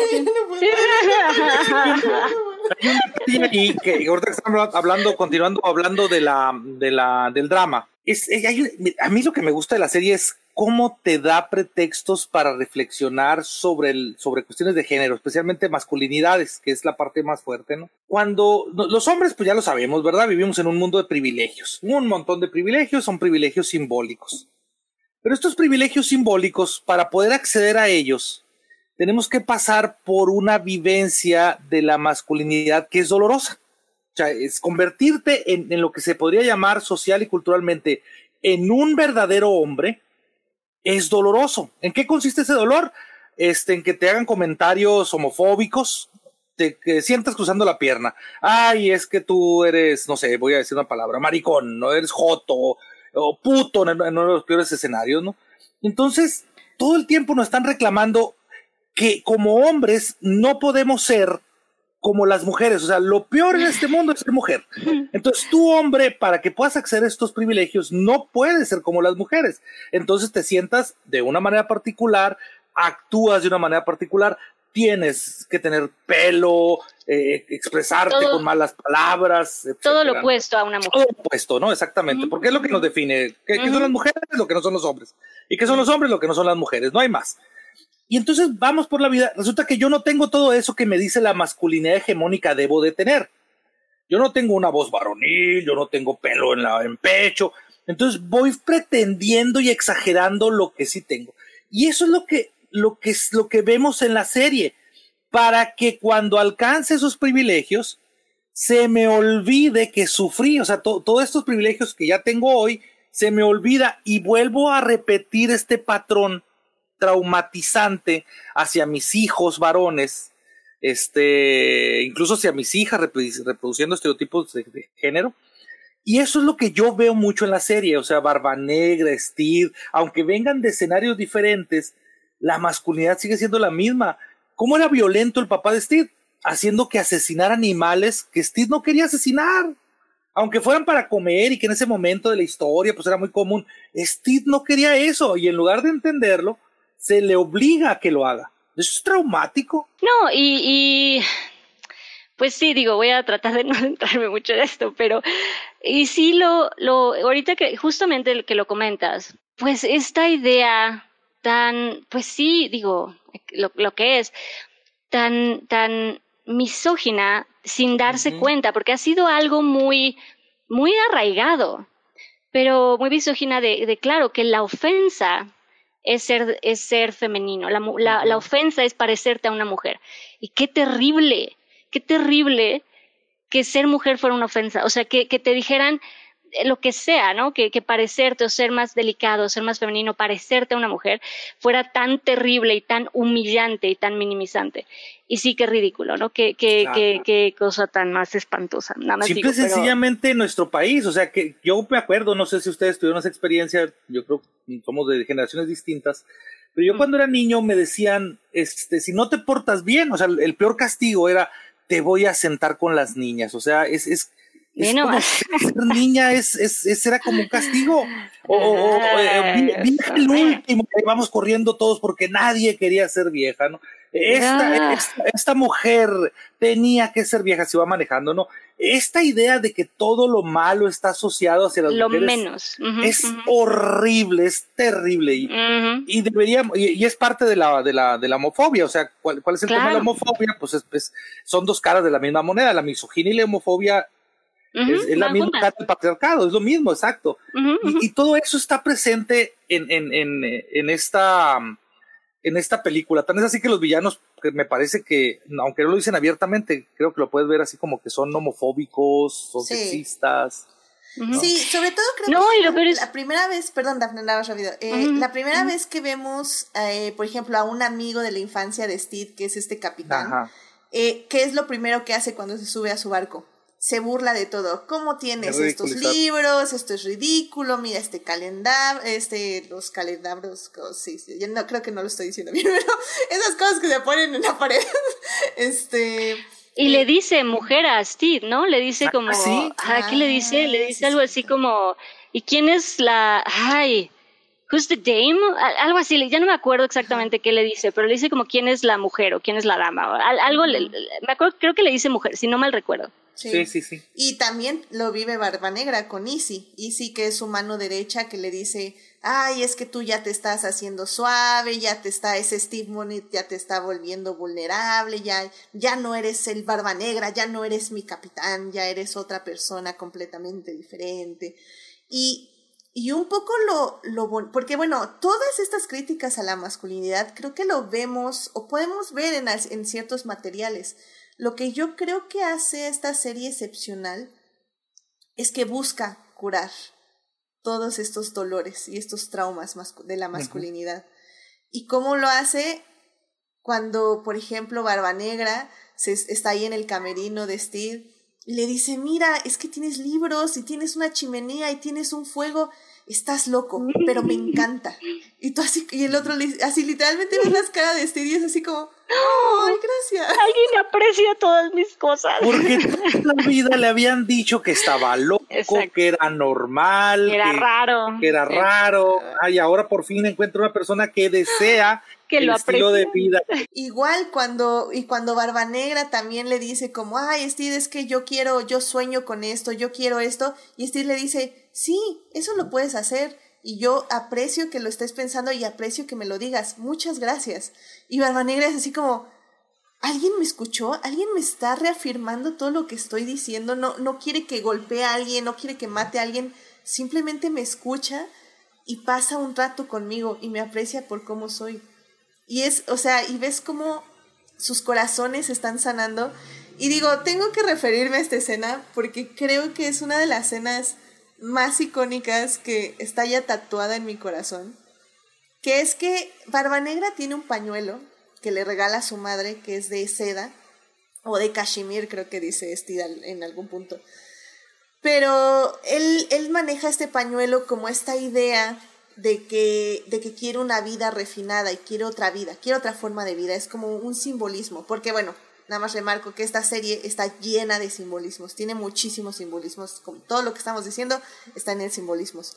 Entonces, bueno, tiene este pañuelo rojo y, y Steve en en, en la noche, a la luz de la luna, Steve le dice, ah, ¿qué tienes en las manos? Y le dice, no, nada, es, pues es una cosa así, X. Y Steve se lo quita como suavemente y le dice, ah, es, es una bonita tela, eh, está muy bien, mira, y lo dobla, se lo pone en el bolsillo y le dice, you wear fine things well, tú vistes cosas bellas bien. Muy bien. Oh my god, no, no, no, en serio. Eh, y aquí es cuando mi, mi odio a Taika Waititi como actor así se desvaneció. O sea, ver sus ojos, cómo ve de cuando le dice You wear fine things well, le sonríe y Taika se acerca como un paso, literal como para besarlo. Y luego como que se da cuenta que Steve no está listo para eso y ya da un paso para atrás y ya se alejan. Y luego se van alejando los dos cada quien a su camarote y se voltean a ver al mismo tiempo. Ay, no, ay, no, ay, ay, yo me estaba muriendo, pero no lo quería creer porque yo estaba diciendo, es queerbaiting, ¿No? es queerbaiting, no les des tu corazón, esto no va a pasar. y ahora vuelvo a ver esa escena, me mata, me mata, me mata, Yeah. porque en serio, haber visto ese, esa escena yo creo que pasa por el quinto capítulo, sexto más o menos, y haberles ya visto vivir tantos traumas a los dos, eh, tanto Steve como Barba Negra, haber abierto su corazón de forma muy leve en varias escenas, muy discretamente, de, de ver qué los persigue, cuáles son sus miedos, y que en ese momento realmente encuentren a la persona que los reconoce por quienes son. Ay, no, no, no. En serio, fue, fue una de las cosas más bellas que he visto en mi vida. Y no puedo. Y por eso el, el- el final, el final de temporada se siente tan doloroso.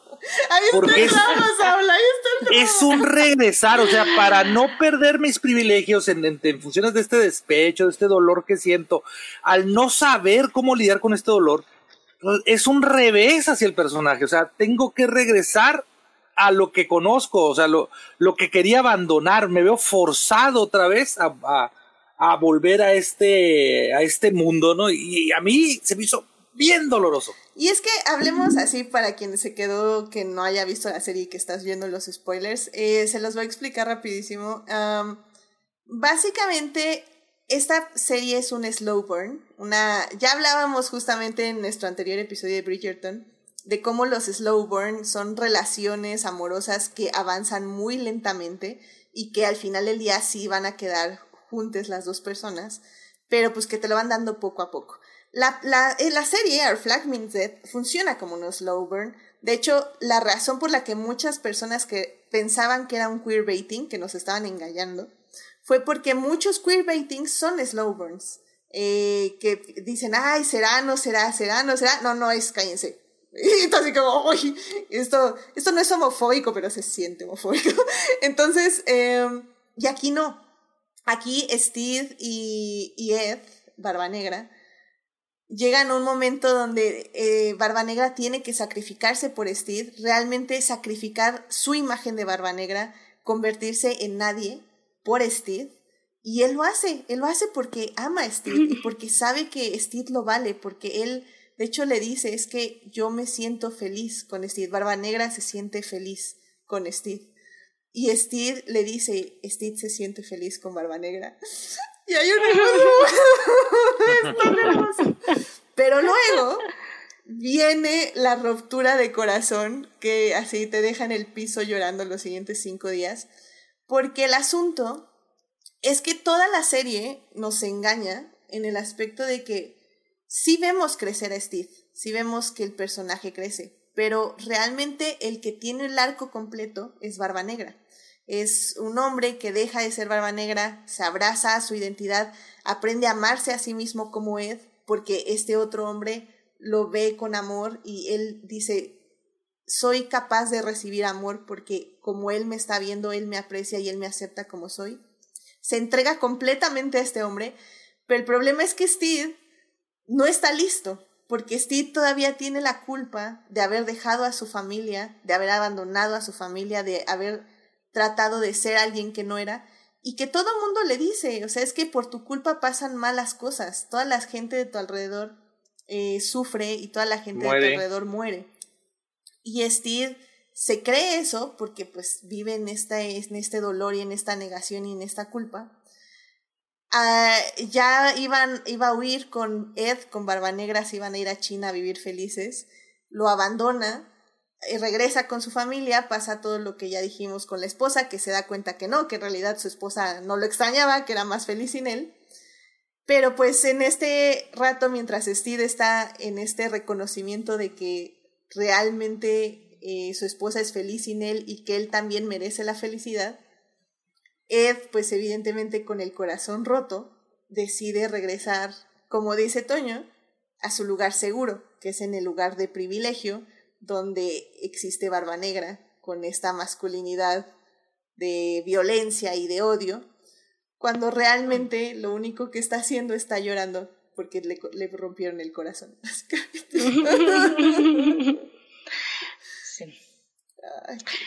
No, y es que, y es que justamente creo que es eso lo, pues lo interesante y lo triste de, de ese final. Es que, en, en, o sea, sí, a pesar de que sí es muy triste, también entiendes de alguna manera a Steve, no, no se justifica porque dices, no, pero, pero, o sea, se comprende en, en, en el sentir y el corazón del personaje por lo que dices, justamente porque tenía a su familia y porque no puede con la culpa. ¿no? Y para que, y porque entregarse completamente a otra persona, pues trae esta, este peso de, espérate, sí, pero, y quiero irme a donde sea contigo, pero es verdad que abandoné a alguien, ¿no? O sea, sí es cierto que dejé a alguien. Eh, de nuevo, es sin saber que a Mary no le importaba. La otra cosa es que es... Ajá, di, di, Sí, y digo, y así rápido, y digo, y tan no le importaba que prefiere que finja su muerte y dejar sin padre a sus hijos, pero que se vaya. a ese grado no le importaba, a ese grado es bueno, estoy bien sin ti, gracias. Eh, pero obviamente Sid sin, sin saberlo. Entonces, obviamente, pues cuando decide, cuando lo acepta, que también creo que esa escena es muy bonita, cuando él habla con, con Mary y le dice, ¿y tú conociste a alguien y que lo acepta? No, no, espera, le, dice, le dice, le dice, ¿qué se, porque Mary ya en ese momento sabemos que está enamorada de, de un monito X, y le dice, le pregunta a Steve a Mary, ¿qué se siente estar en, qué se siente el amor o qué es el amor? y, y ella le dice, no, pues es una persona con la que te acepta todos tus defectos, con quien te puedes reír, con quien puedes pasar el tiempo y, y pasas mucho tiempo y, y, parece que no pasa nada y, y, bueno, dice así varias cosas hermosas y es la única vez, perdón Dafne, que justifico que haya flashbacks. Porque esos flashbacks, literalmente llorando, yo llorando. Entonces, en esos flashbacks, vemos como cada cosa que le dice Mary Steve pues recuerda momentos con Barba Negra. y, y, Mary le dice, has, has espera que algún día sientas eso. Y él le dice, digo, perdón, Steve, es que, le dice, creo que ya lo sentí, creo que ya lo Pero, y es a lo que iba, pero ya que, ya que se da cuenta, pues aquel ya está con el corazón roto, ¿verdad? Aquel ya está, pues haciendo destrozos, literalmente. sí. Sí, no, y es ahí donde pues decide pues cosas muy tristes, ahí avienta a nuestro querido Lucius, que no sé qué va a pasar. Yo quiero creer, está escondido quiero en las creer del barco. Estoy que se detuvo en las paredes del barco. quiero creer que va a aparecer y que no le pasó nada a nuestro querido. Va a aparecer flotando en una ballena. Va a aparecer flotando. Tiene que haberse salvado. Yo digo que, que tiene que haber sobrevivido.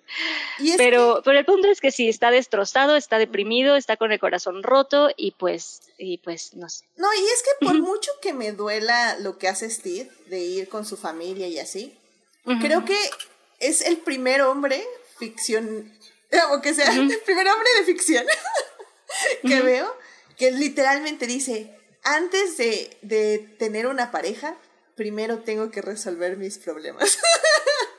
y bueno, pero no le avisa el muy idiota a su pareja.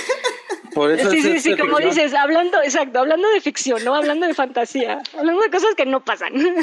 Ahora, aquí lo, lo interesante era que toda la serie te habían mostrado a Steve como una persona muy acomplejada, sentía mucha culpa, era una persona que vivía con culpa y, es verdad, o sea, el arco del personaje no podía seguir avanzando si no regresaba a arreglar las cosas con su expareja. O sea, tenía, tenía que hacerlo con sus hijos. Porque, porque, incluso cuando llega y, y, convive con sus hijos, hijes, hijas, eh, ya, ya lo ven así como mal, así como la, la hija le, le comenta así como, oye, ¿tú qué? Así, o sea, ¿tú Mi mamá estaba más feliz cuando no estabas, literalmente. Y al final, cuando, cuando ya solucionan el conflicto y que ya, ya pues descubren que son felices separados, la misma hija también lo acepta y se voy, él, le regala una, un fósil de una, de una naranja. Y al final, y al final la hija le dice, mira, partí la naranja a la mitad de este fósil para que tú te quedes con una mitad y yo me quede con la otra. O sea, al hacer este cierre le permite a Steve ser libre por fin. Sí, exacto. Era, era parte de lo que necesitaba también para dejarse experimentar y, darse y entregarse completamente a esa relación que vamos a ver qué pasa, porque a lo mejor ya es muy tarde, pero... el, el asunto también de Ed, de Barba Negra, creo que, como les digo, hay muchos simbolismos en la serie y el simbolismo del pañuelo rojo. Eh, ya cuando está ahí con la, el crew y que está muy triste en su pillow fort, en su fuerte de almohadas y la fregada y media, y ya cuando sube a la a la cubierta, ¿se llama? Bueno, cuando sube ahí en el barco y deja ir el pañuelo, dije, no, ya, ya valió, ya valió. Ya baja, se pinta los ojos de negro, avienta a Lucius. Ah, porque también eso, aventar a Lucius es como muy simbólico en el aspecto de que Lucius era la única persona que creo que le podía ayudar en el, la ruptura de su corazón. O sea, era la única persona que sabía... Que le podía ayudar. Que, ajá, que sabía por lo que estaba viviendo y que podía llevarlo por un lugar seguro y por un lugar saludable. Y, y él decide que no, que, que quiere sufrir básicamente y llorar de la forma peor posible y lo aviento por la borda. Pero la intención de, de, aventarlo era matarlo, o sea, genuinamente quería que muriera.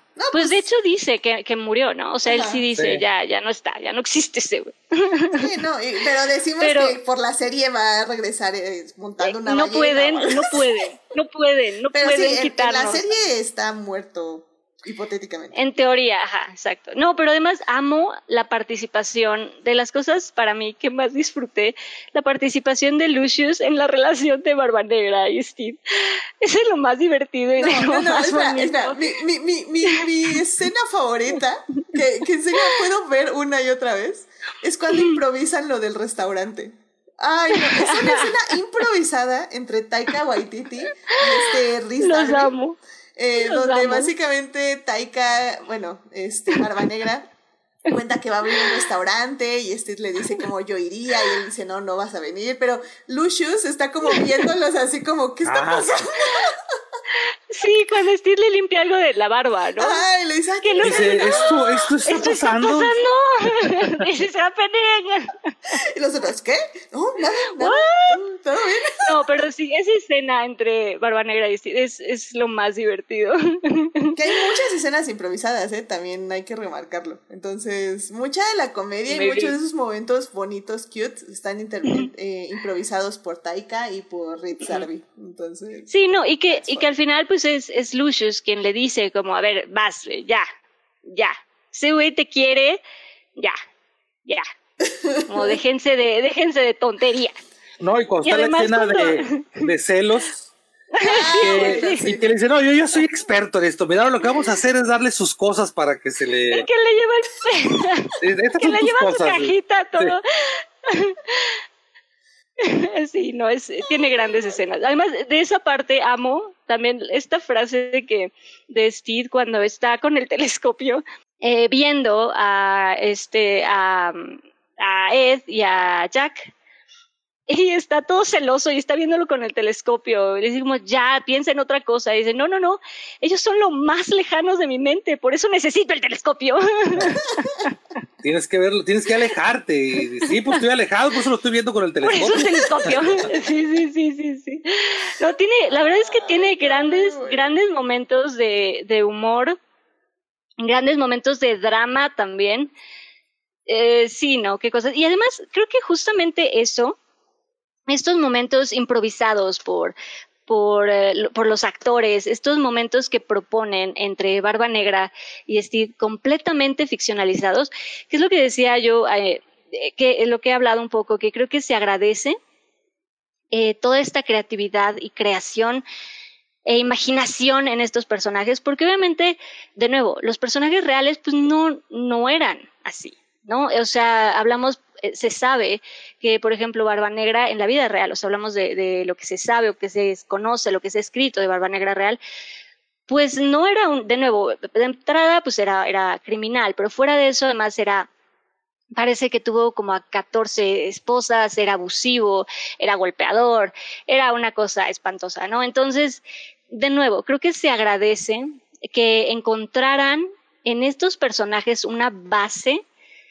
y de ahí corrieran con sus ideas y con sus eh, locuras y con sus improvisaciones que le dieron todo lo que es eh, Our Flag Means Dead y le dieron vida y le dieron lo que nos gusta de, de esto, que no se basaran, porque de nuevo no, no nos da lo que, lo que queremos, no nos lo hubiera dado eh, si, al- si esto hubiera sido completamente apegado a, a estos personajes reales, ¿no? De hecho, en la historia, Steve Bonnet muere fusilado por. Ajá.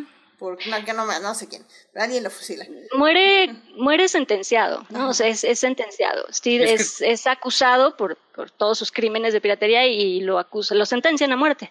Ya lo habían muere- perdonado previamente, ¿no? O sea, ya lo habían perdonado Ajá. previamente y Se vuelve escapa, otra vez a ajá. su vida de pirata. Se escapa y lo encuentran y lo matan. O sea, lo sentencian, ¿Qué? muere sentenciado. Y Barba Negra también. Sí. Barba Negra también muere en una batalla, muere, muere, le cortan la cabeza. ¡Eh! Spoilers históricos. sí. De 1717. Y, muy, y una muerte muy violenta, ¿no? Y- Una muerte y muy violenta, sí. ay, y es una de las razones que. O sea, yo sé, yo sé que mi trauma. Es que ya me rompieron el corazón una vez. No puedo volver a vivir lo que pasó en el 2019, el 19 de diciembre. Este, ya saben. Star Wars. Pero bueno, eh, porque sí, o sea, es que mi asunto es ese, o sea, no me quiero comprometer con la serie, porque a pesar de que me entregó una gran temporada con mucho angst, con tragedia al final, un slow burn increíble, eh, tengo miedo, tengo miedo justo de que pase algo así a los personajes. Taika y David Jenkins ya dijeron que en caso de que renueven la serie, este, no van a ir por ahí, de que sí planean tener un final feliz, pero sinceramente, o sea, yo hasta ver no creer, sí, no. No creer, sí, sí, sí. Entonces tengo ¿Quién miedo. sabe? Luego sí, se pasan con esos finales. Sí, entonces tengo miedo. Eh, quiero confiar en David Jenkins, pero tengo miedo porque ya, ya me rompieron el corazón una vez. No, y miedo porque, ajá, porque no sabemos y porque además, digo, históricamente, pues sabemos lo que pasa. Entonces está raro, no sabemos por dónde se van a ir, porque si, si siguen un poco por la historia, uff, este, pues no, no va a acabar bien. Ay, pero bueno, eh, ya para ir cerrando, eh, nada más quiero mencionar por último un otro de mis momentos favoritos de la serie, que es justo cuando este Ed, cuando Balba Negra tiene este momento eh, donde revive cuando mató a su padre y se va a esconder al pasadizo secreto de Steve con, en su en su bañera. Ay, no, esa, esa parte donde habla, donde está abrazando la seda de, de Steve y le dice, pues sí, de que mató a su padre y todo eso. Y luego cómo recarga Taika su cabecita así en, en la mano de Steve. Ay, no, no, también me muero. Es que no, en serio, esta serie tiene tantos momentos bien bonitos y muchos de esos sé que fueron improvisados por Taika. O sea, sé que cuando, por ejemplo, los capturan, Taika eh, fue que estiró su piecito para tocar el pie de Steve. O sea, sé que hubo muchas cositas que, como decimos, Taika sí, o bueno, los demás actores improvisaron acordes a lo que sus personajes estaban sintiendo. Y, y ya, o sea, tal vez mi, mi último statement es que tal vez Taika no me cae bien como director. O bueno, no me agradan las películas como director. Pero ya, ya lo compré como actor. Ya, ya no puedo, no puedo. Y es que les juro que en el momento que Ed se, se, se rapa, se, bueno, no se rapa, se, se quita la barba. Se quita la barba. Ay, no sé, como que me enamoré. o sea, no, no, no pude. Lo, yo lo vi como lo. Steve se, se asustó, pero yo sí fue como. Ed, te estoy viendo por primera vez. Eres hermoso. lo hizo sí. tan bien, en serio, lo hizo tan bien Taika. No, no puedo con sus miradas de amor. En serio, es una cosa que enamora. Sí. enamora. No, no sí. Por eso ese final es tan doloroso, pues, ya porque sé. logran transmitir muy bien una historia de amor. O sea, olvídate uh -huh. que sean hombres, olvídate de que sean piratas, o sea, es una auténtica historia de amor. Okay, no sé. Y está muy bien realizada. Este, el desarrollo de los personajes para llegar ahí, cómo se terminan separando, todo está muy bien hecho y te mantiene enganchado esperando pues una segunda temporada, porque no te pueden dejar así. Ahora, no, sí, no, no. que muy probablemente la vamos a tener porque según dicen los, los chismes de internet, es la serie más streameada de todo el, de uh -huh. todo el, el, tiempo, ¿no? Hasta sí, ahora. Ya superó sí, ojalá que a, a, The Mandalorian. Eh, está arriba de Moonlight, de Moon Knight en este momento. Uh -huh. Y ya lleva como cuatro semanas consecutivas desde que acabó. Y sigue arriba de Moon Knight. Entonces, nice. realmente la pregunta es por qué HBO no lo ha anunciado. O sea, en serio que no entiendo por qué no ha anunciado la renovación. Nos quieren, nos quieren o sea, dejar así. Con es expectativa. porque HBO ya sabemos que trae su propia fiesta, no trae su propio desastre. sí, o sea, yo creo no, que no, no saben yo creo que lo que tienen, o sea, no, no saben ni qué. Exactamente, o sea, no se han dado ni cuenta, están tirando cosas al aire a ver qué pegan.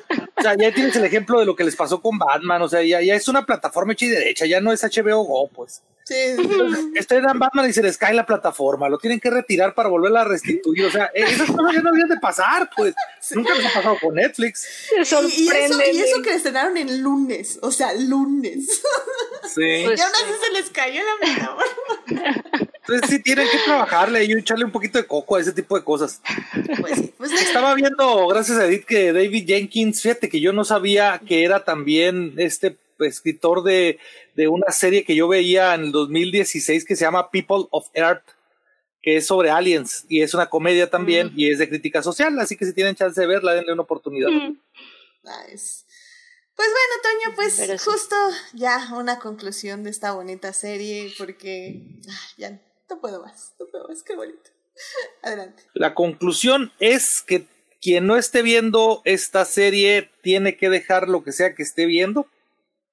Este, y tiene que darle una oportunidad. Tal vez tiene que darle un poquito de margen. Yo estoy con Edite. Los primeros dos capítulos sí lo sentí así como, bueno, no sé a dónde va, no, no sé si me está interesando. Pero ya una vez pasado este yo creo que la mitad del segundo capítulo ya te deja muy claro hacia dónde va y, y despega por todo lo alto. Es, es, una serie que abreva de personajes históricos. Si te gustan las biopics o las series basadas en personajes de la vida real, pues ya sabemos que ninguna de ellas pues 100% realista en términos de lo que ocurre históricamente y lo mismo ocurre con esta serie. Dale la oportunidad, no te va a defraudar, es una auténtica historia de amor que te va a gustar. Si estás además, si eres una persona que te gustan los, los, las, las series BL, que te gustan este, el ver, ver este anime japonés que, cómo le llaman, este que está basado en personajes LGBT, te va a encantar Our Flags Means Death. Entonces, si tienen oportunidad, de verdad no se van a sentir defraudados. Véanla, y ayúdenos a conseguir una segunda temporada. Eh, más bien, más bien ayúdenos a que siga en el primer lugar desde hace, que siga rebasando a Moon Knight. Moon Knight no merece el primer lugar, lo merece Our Flag Vincent, definitivamente. Merece el segundo lugar, también es discutible, yo la pondría como en cuarto, pero, pero definitivamente no merece el primer lugar. Sigan, sigan streameando Our Flag Vincent. Um, Daphne, conclusión de la serie. Ay, pues es muy divertida, se la van a pasar bien, tiene como, como este ambiente de verdad ligero, tiene buena vibra, no sé, a mí, yo me la pasé, de verdad me la pasé muy bien, la, se disfruta mucho. Además de, digo, todo lo que ya hemos comentado, creo que se tocan temas eh, bastante interesantes. Creo que digo así rápido, algo que, que no platicamos, pero que también lo, lo tocan y es muy interesante, es este tema de cómo la de cómo sí, o sea, ciertamente la, las em, estos em, eh, piratas, estos hombres eh, violentos, estos hombres que se dedican a, robar y así, son, eh, pues sí, sentenciados a muerte y castigados y, y, y sin embargo también vemos, también vemos que pues lo mismo pasa, lo mismo sucede con el otro lado, con la aristocracia, ¿no? Tenemos todo este capítulo donde literalmente le enseñan a nuestro querido Edward Teach, Born on a Beach, a, Barba Negra, le, le, enseñan sobre el ser pasivo-agresivo, ¿no? sobre esta violencia oculta que también no está, no, ¿sabes? Como, como el otro lado de la violencia que también, digo, ya pensando de nuevo un poco en, lo histórico, es muy curioso que, por ejemplo, los barcos em, mercantiles, los barcos, eh, entre comillas, eh, legales, pues de alguna manera vivían igual que los piratas, también tenían esclavos y también tenían, y vivían, eh, creo que incluso en peores condiciones dentro de lo legal, ¿no? Y también como pues lo absurdo que es que cuando se ofreció en, en la historia, hablando históricamente, que se ofrecía el perdón a estos piratas, tenían que ofrecer sus servicios en los barcos, eh, en la naval, digamos, y tenían que ir a atacar por guerra, ¿no? Tenían que irse contra los españoles o tenían que irse contra los ingleses, tenían que, tenían que ir a la guerra, lo cual es completamente absurdo porque es lo mismo que estaban haciendo, solo que legal. Y se me hace de las cosas más ridículas que hay en la humanidad. Pero bueno, en fin, dentro de muchos otros temas, eso se toca también y se habla y se ve reflejado y retratado en Our Flag Means Dead. Entonces hay como muchos temas, de verdad, está como muy divertida. Eh, ríes, lloras, eh, te la pasas muy bien. No sé, tiene buena vibra. Yo agradecí mucho el descubrimiento, la verdad. Y se queda en tu mente rent free por los siguientes cuatro semanas, cinco, seis. 100%. sí, 100%. Además, digo rápido, otro detalle que yo amé así rápido, prometo ya con esto termino. Pero otro detalle que, que amé es que justamente la serie, o bueno, esta primera temporada, termina cuando eh, Barba Negra agrega esta parte del corazón sangrando a su bandera, porque esa bandera de Barba Negra es muy conocida, pero a mí me encantó la decisión, me encantó la imaginación de que esta, de que esta bandera tan conocida la termina al final y que lo último que agrega es el corazón sangrando. Lo, se me hizo una genialidad literal, se me hizo una maravilla, se me hizo un detalle muy bonito porque además de digo, es la bandera que todos conocemos, la bandera histórica de, entre comillas, Barba Negra, porque dicen que no era de él, pero se le así, bueno, en fin, se asoció a Barba Negra con la bandera y pues conocidamente es, es su bandera y me encantó que al final agregaran ese detalle del corazón roto, me pareció increíble. O sea, o sea, los corazones sí son históricamente accurate o eso se agregó. Ya no entendí. No, sí, son No, sí está en la bandera, Oh sí está en su bandera. God, ¿los Es la bandera. ¿Están en la bandera? Sí, es la bandera de Barba Negra, sí. Entonces amé que ese detalle se lo agregaran al final. Dije, yes, yes, wow. Oye, bien, porque aparte no lo había pensado, pero el nombre de la serie es literalmente por el final. O sea, podemos decir que Barba Negra dice que su bandera significa muerte, pero, pero hasta el final, porque ya tiene el corazón roto y triste, ¿no?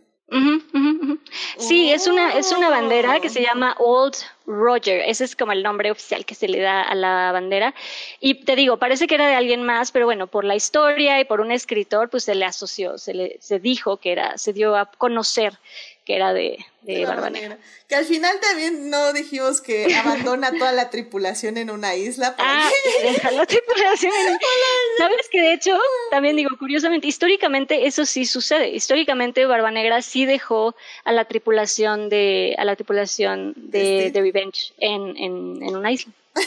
Guau, qué Por eso digo que sí tienen buenos asesores históricos. O sea, se toman libertades, Muchas. pero, pero Algunas sí- cosas sí están, sí. Ah, pero, pero, pero el esqueleto es real. Está. pues. Sí, sí, O sea, exacto, puede, porque puede sí. salir un iPod por ahí, pero todo lo demás. No, porque Ajá. incluso sí, sí es verdad que, que dejan, la, o sea, que los atrapan, que piden, per- que los perdonan para que se vayan a la naval y luego huyen, o sea, ese tipo de cosas, eso sí, sí sucedió. Diferente, ¿no? Como te, con sus libertades, pero sí, como dices, el esqueleto, ahí, ahí está.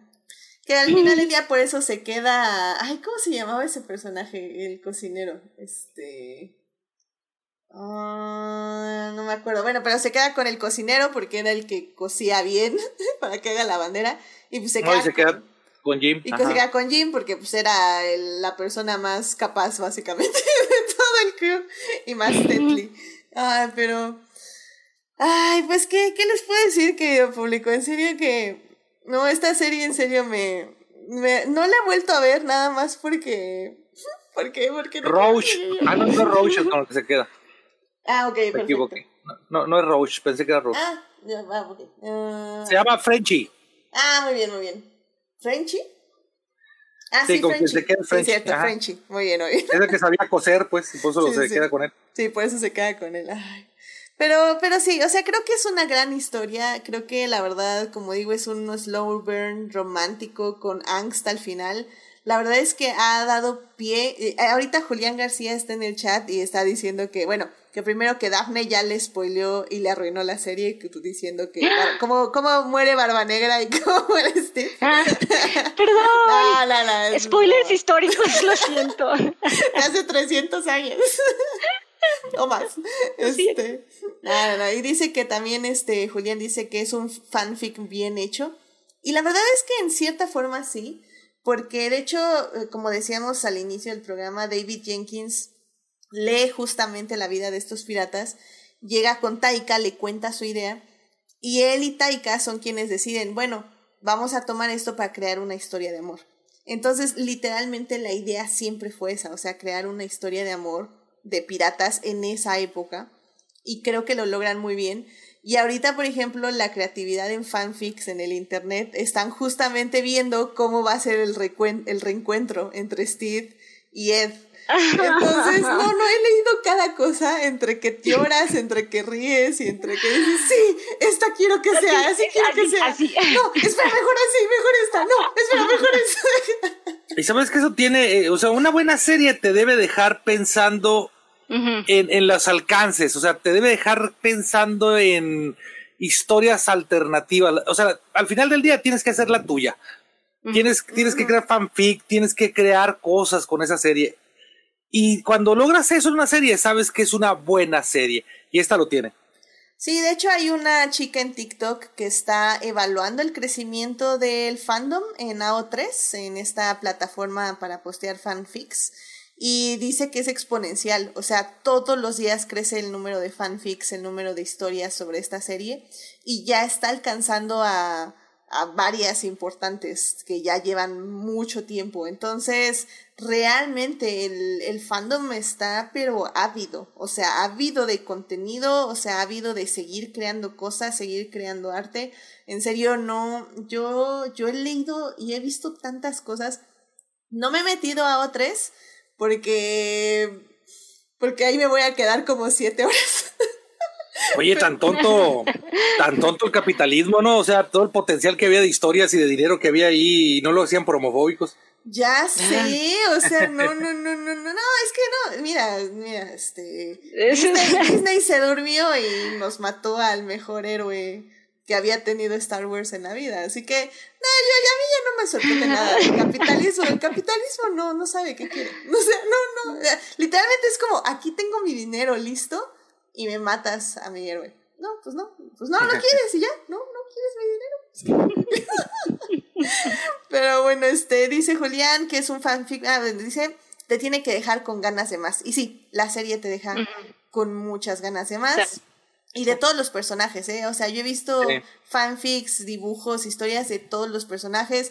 No hablamos de la gaviota, por ejemplo, que me dolió muchísimo lo que le pasa a la gaviota. Pero tiene una gran, gran este, venganza. Y eso me alegró muchísimo. O, la relación entre Jimmy y Oluwande. Ah, el, el único hombre hetero de la serie es un hermoso hombre. De un gran corazón. De un gran corazón, sí. Entonces lo amo, lo amo también, qué hermoso. Sí, sí, sí. No hablamos de Easy Hans, que es el hombre más traumado y el villano de nuestra serie.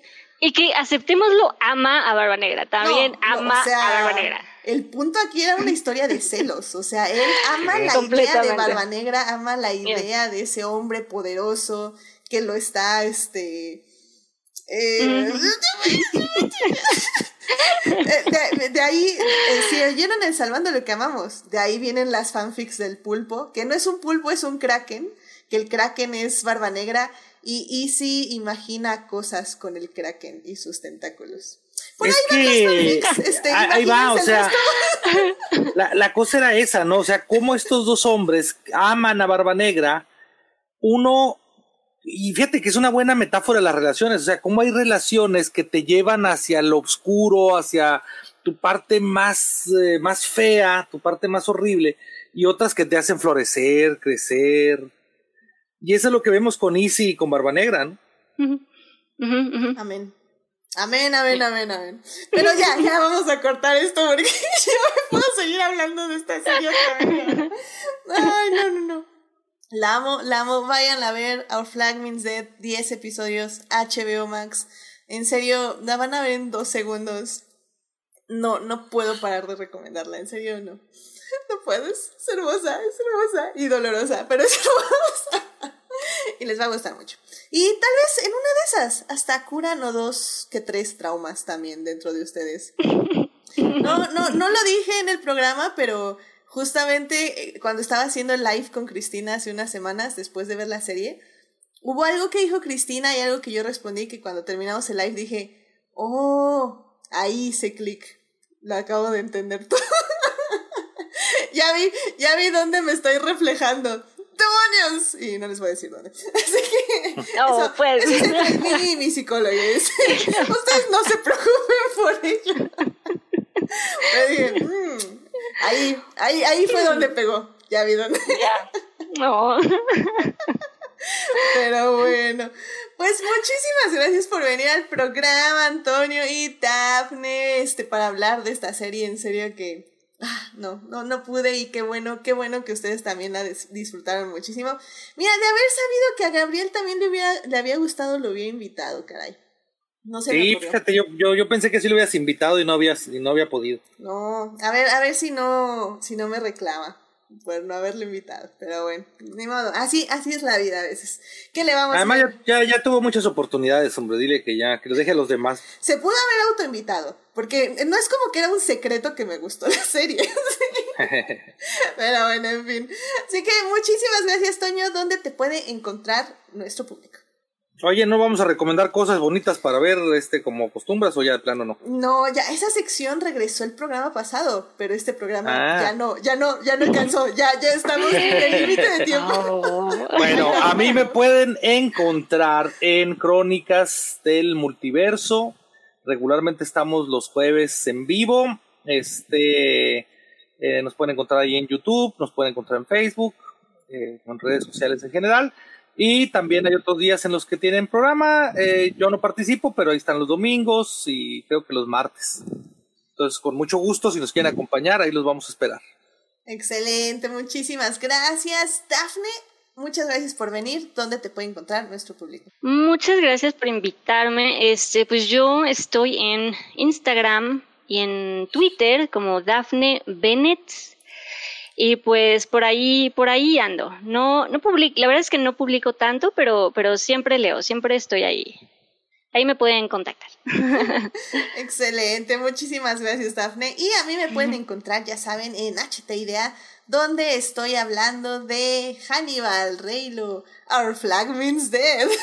y Luis Hamilton, siete veces campeón del mundo, que estamos sufriendo, la verdad. Sí, qué cosa, ¿eh? Qué cosa. Ah, no ha sido, no ha sido bonito. No ha sido ¿Y bonito. sabes qué descubrí? Ahora te entiendo porque empecé a ver, yo no sabía, porque pues obviamente te conozco a ti y pues sé que hay puro amor por, por Luis, pero empecé a ver tanto hate, tanto odio que dije, wow, what? Sí. Sí, qué triste, qué mal, qué mal. Sí, sí. Y luego ahorita se pusieron peor. Eh, siempre cuando Luis pasa por una mala racha, el, el racismo sube exponencialmente. Así que.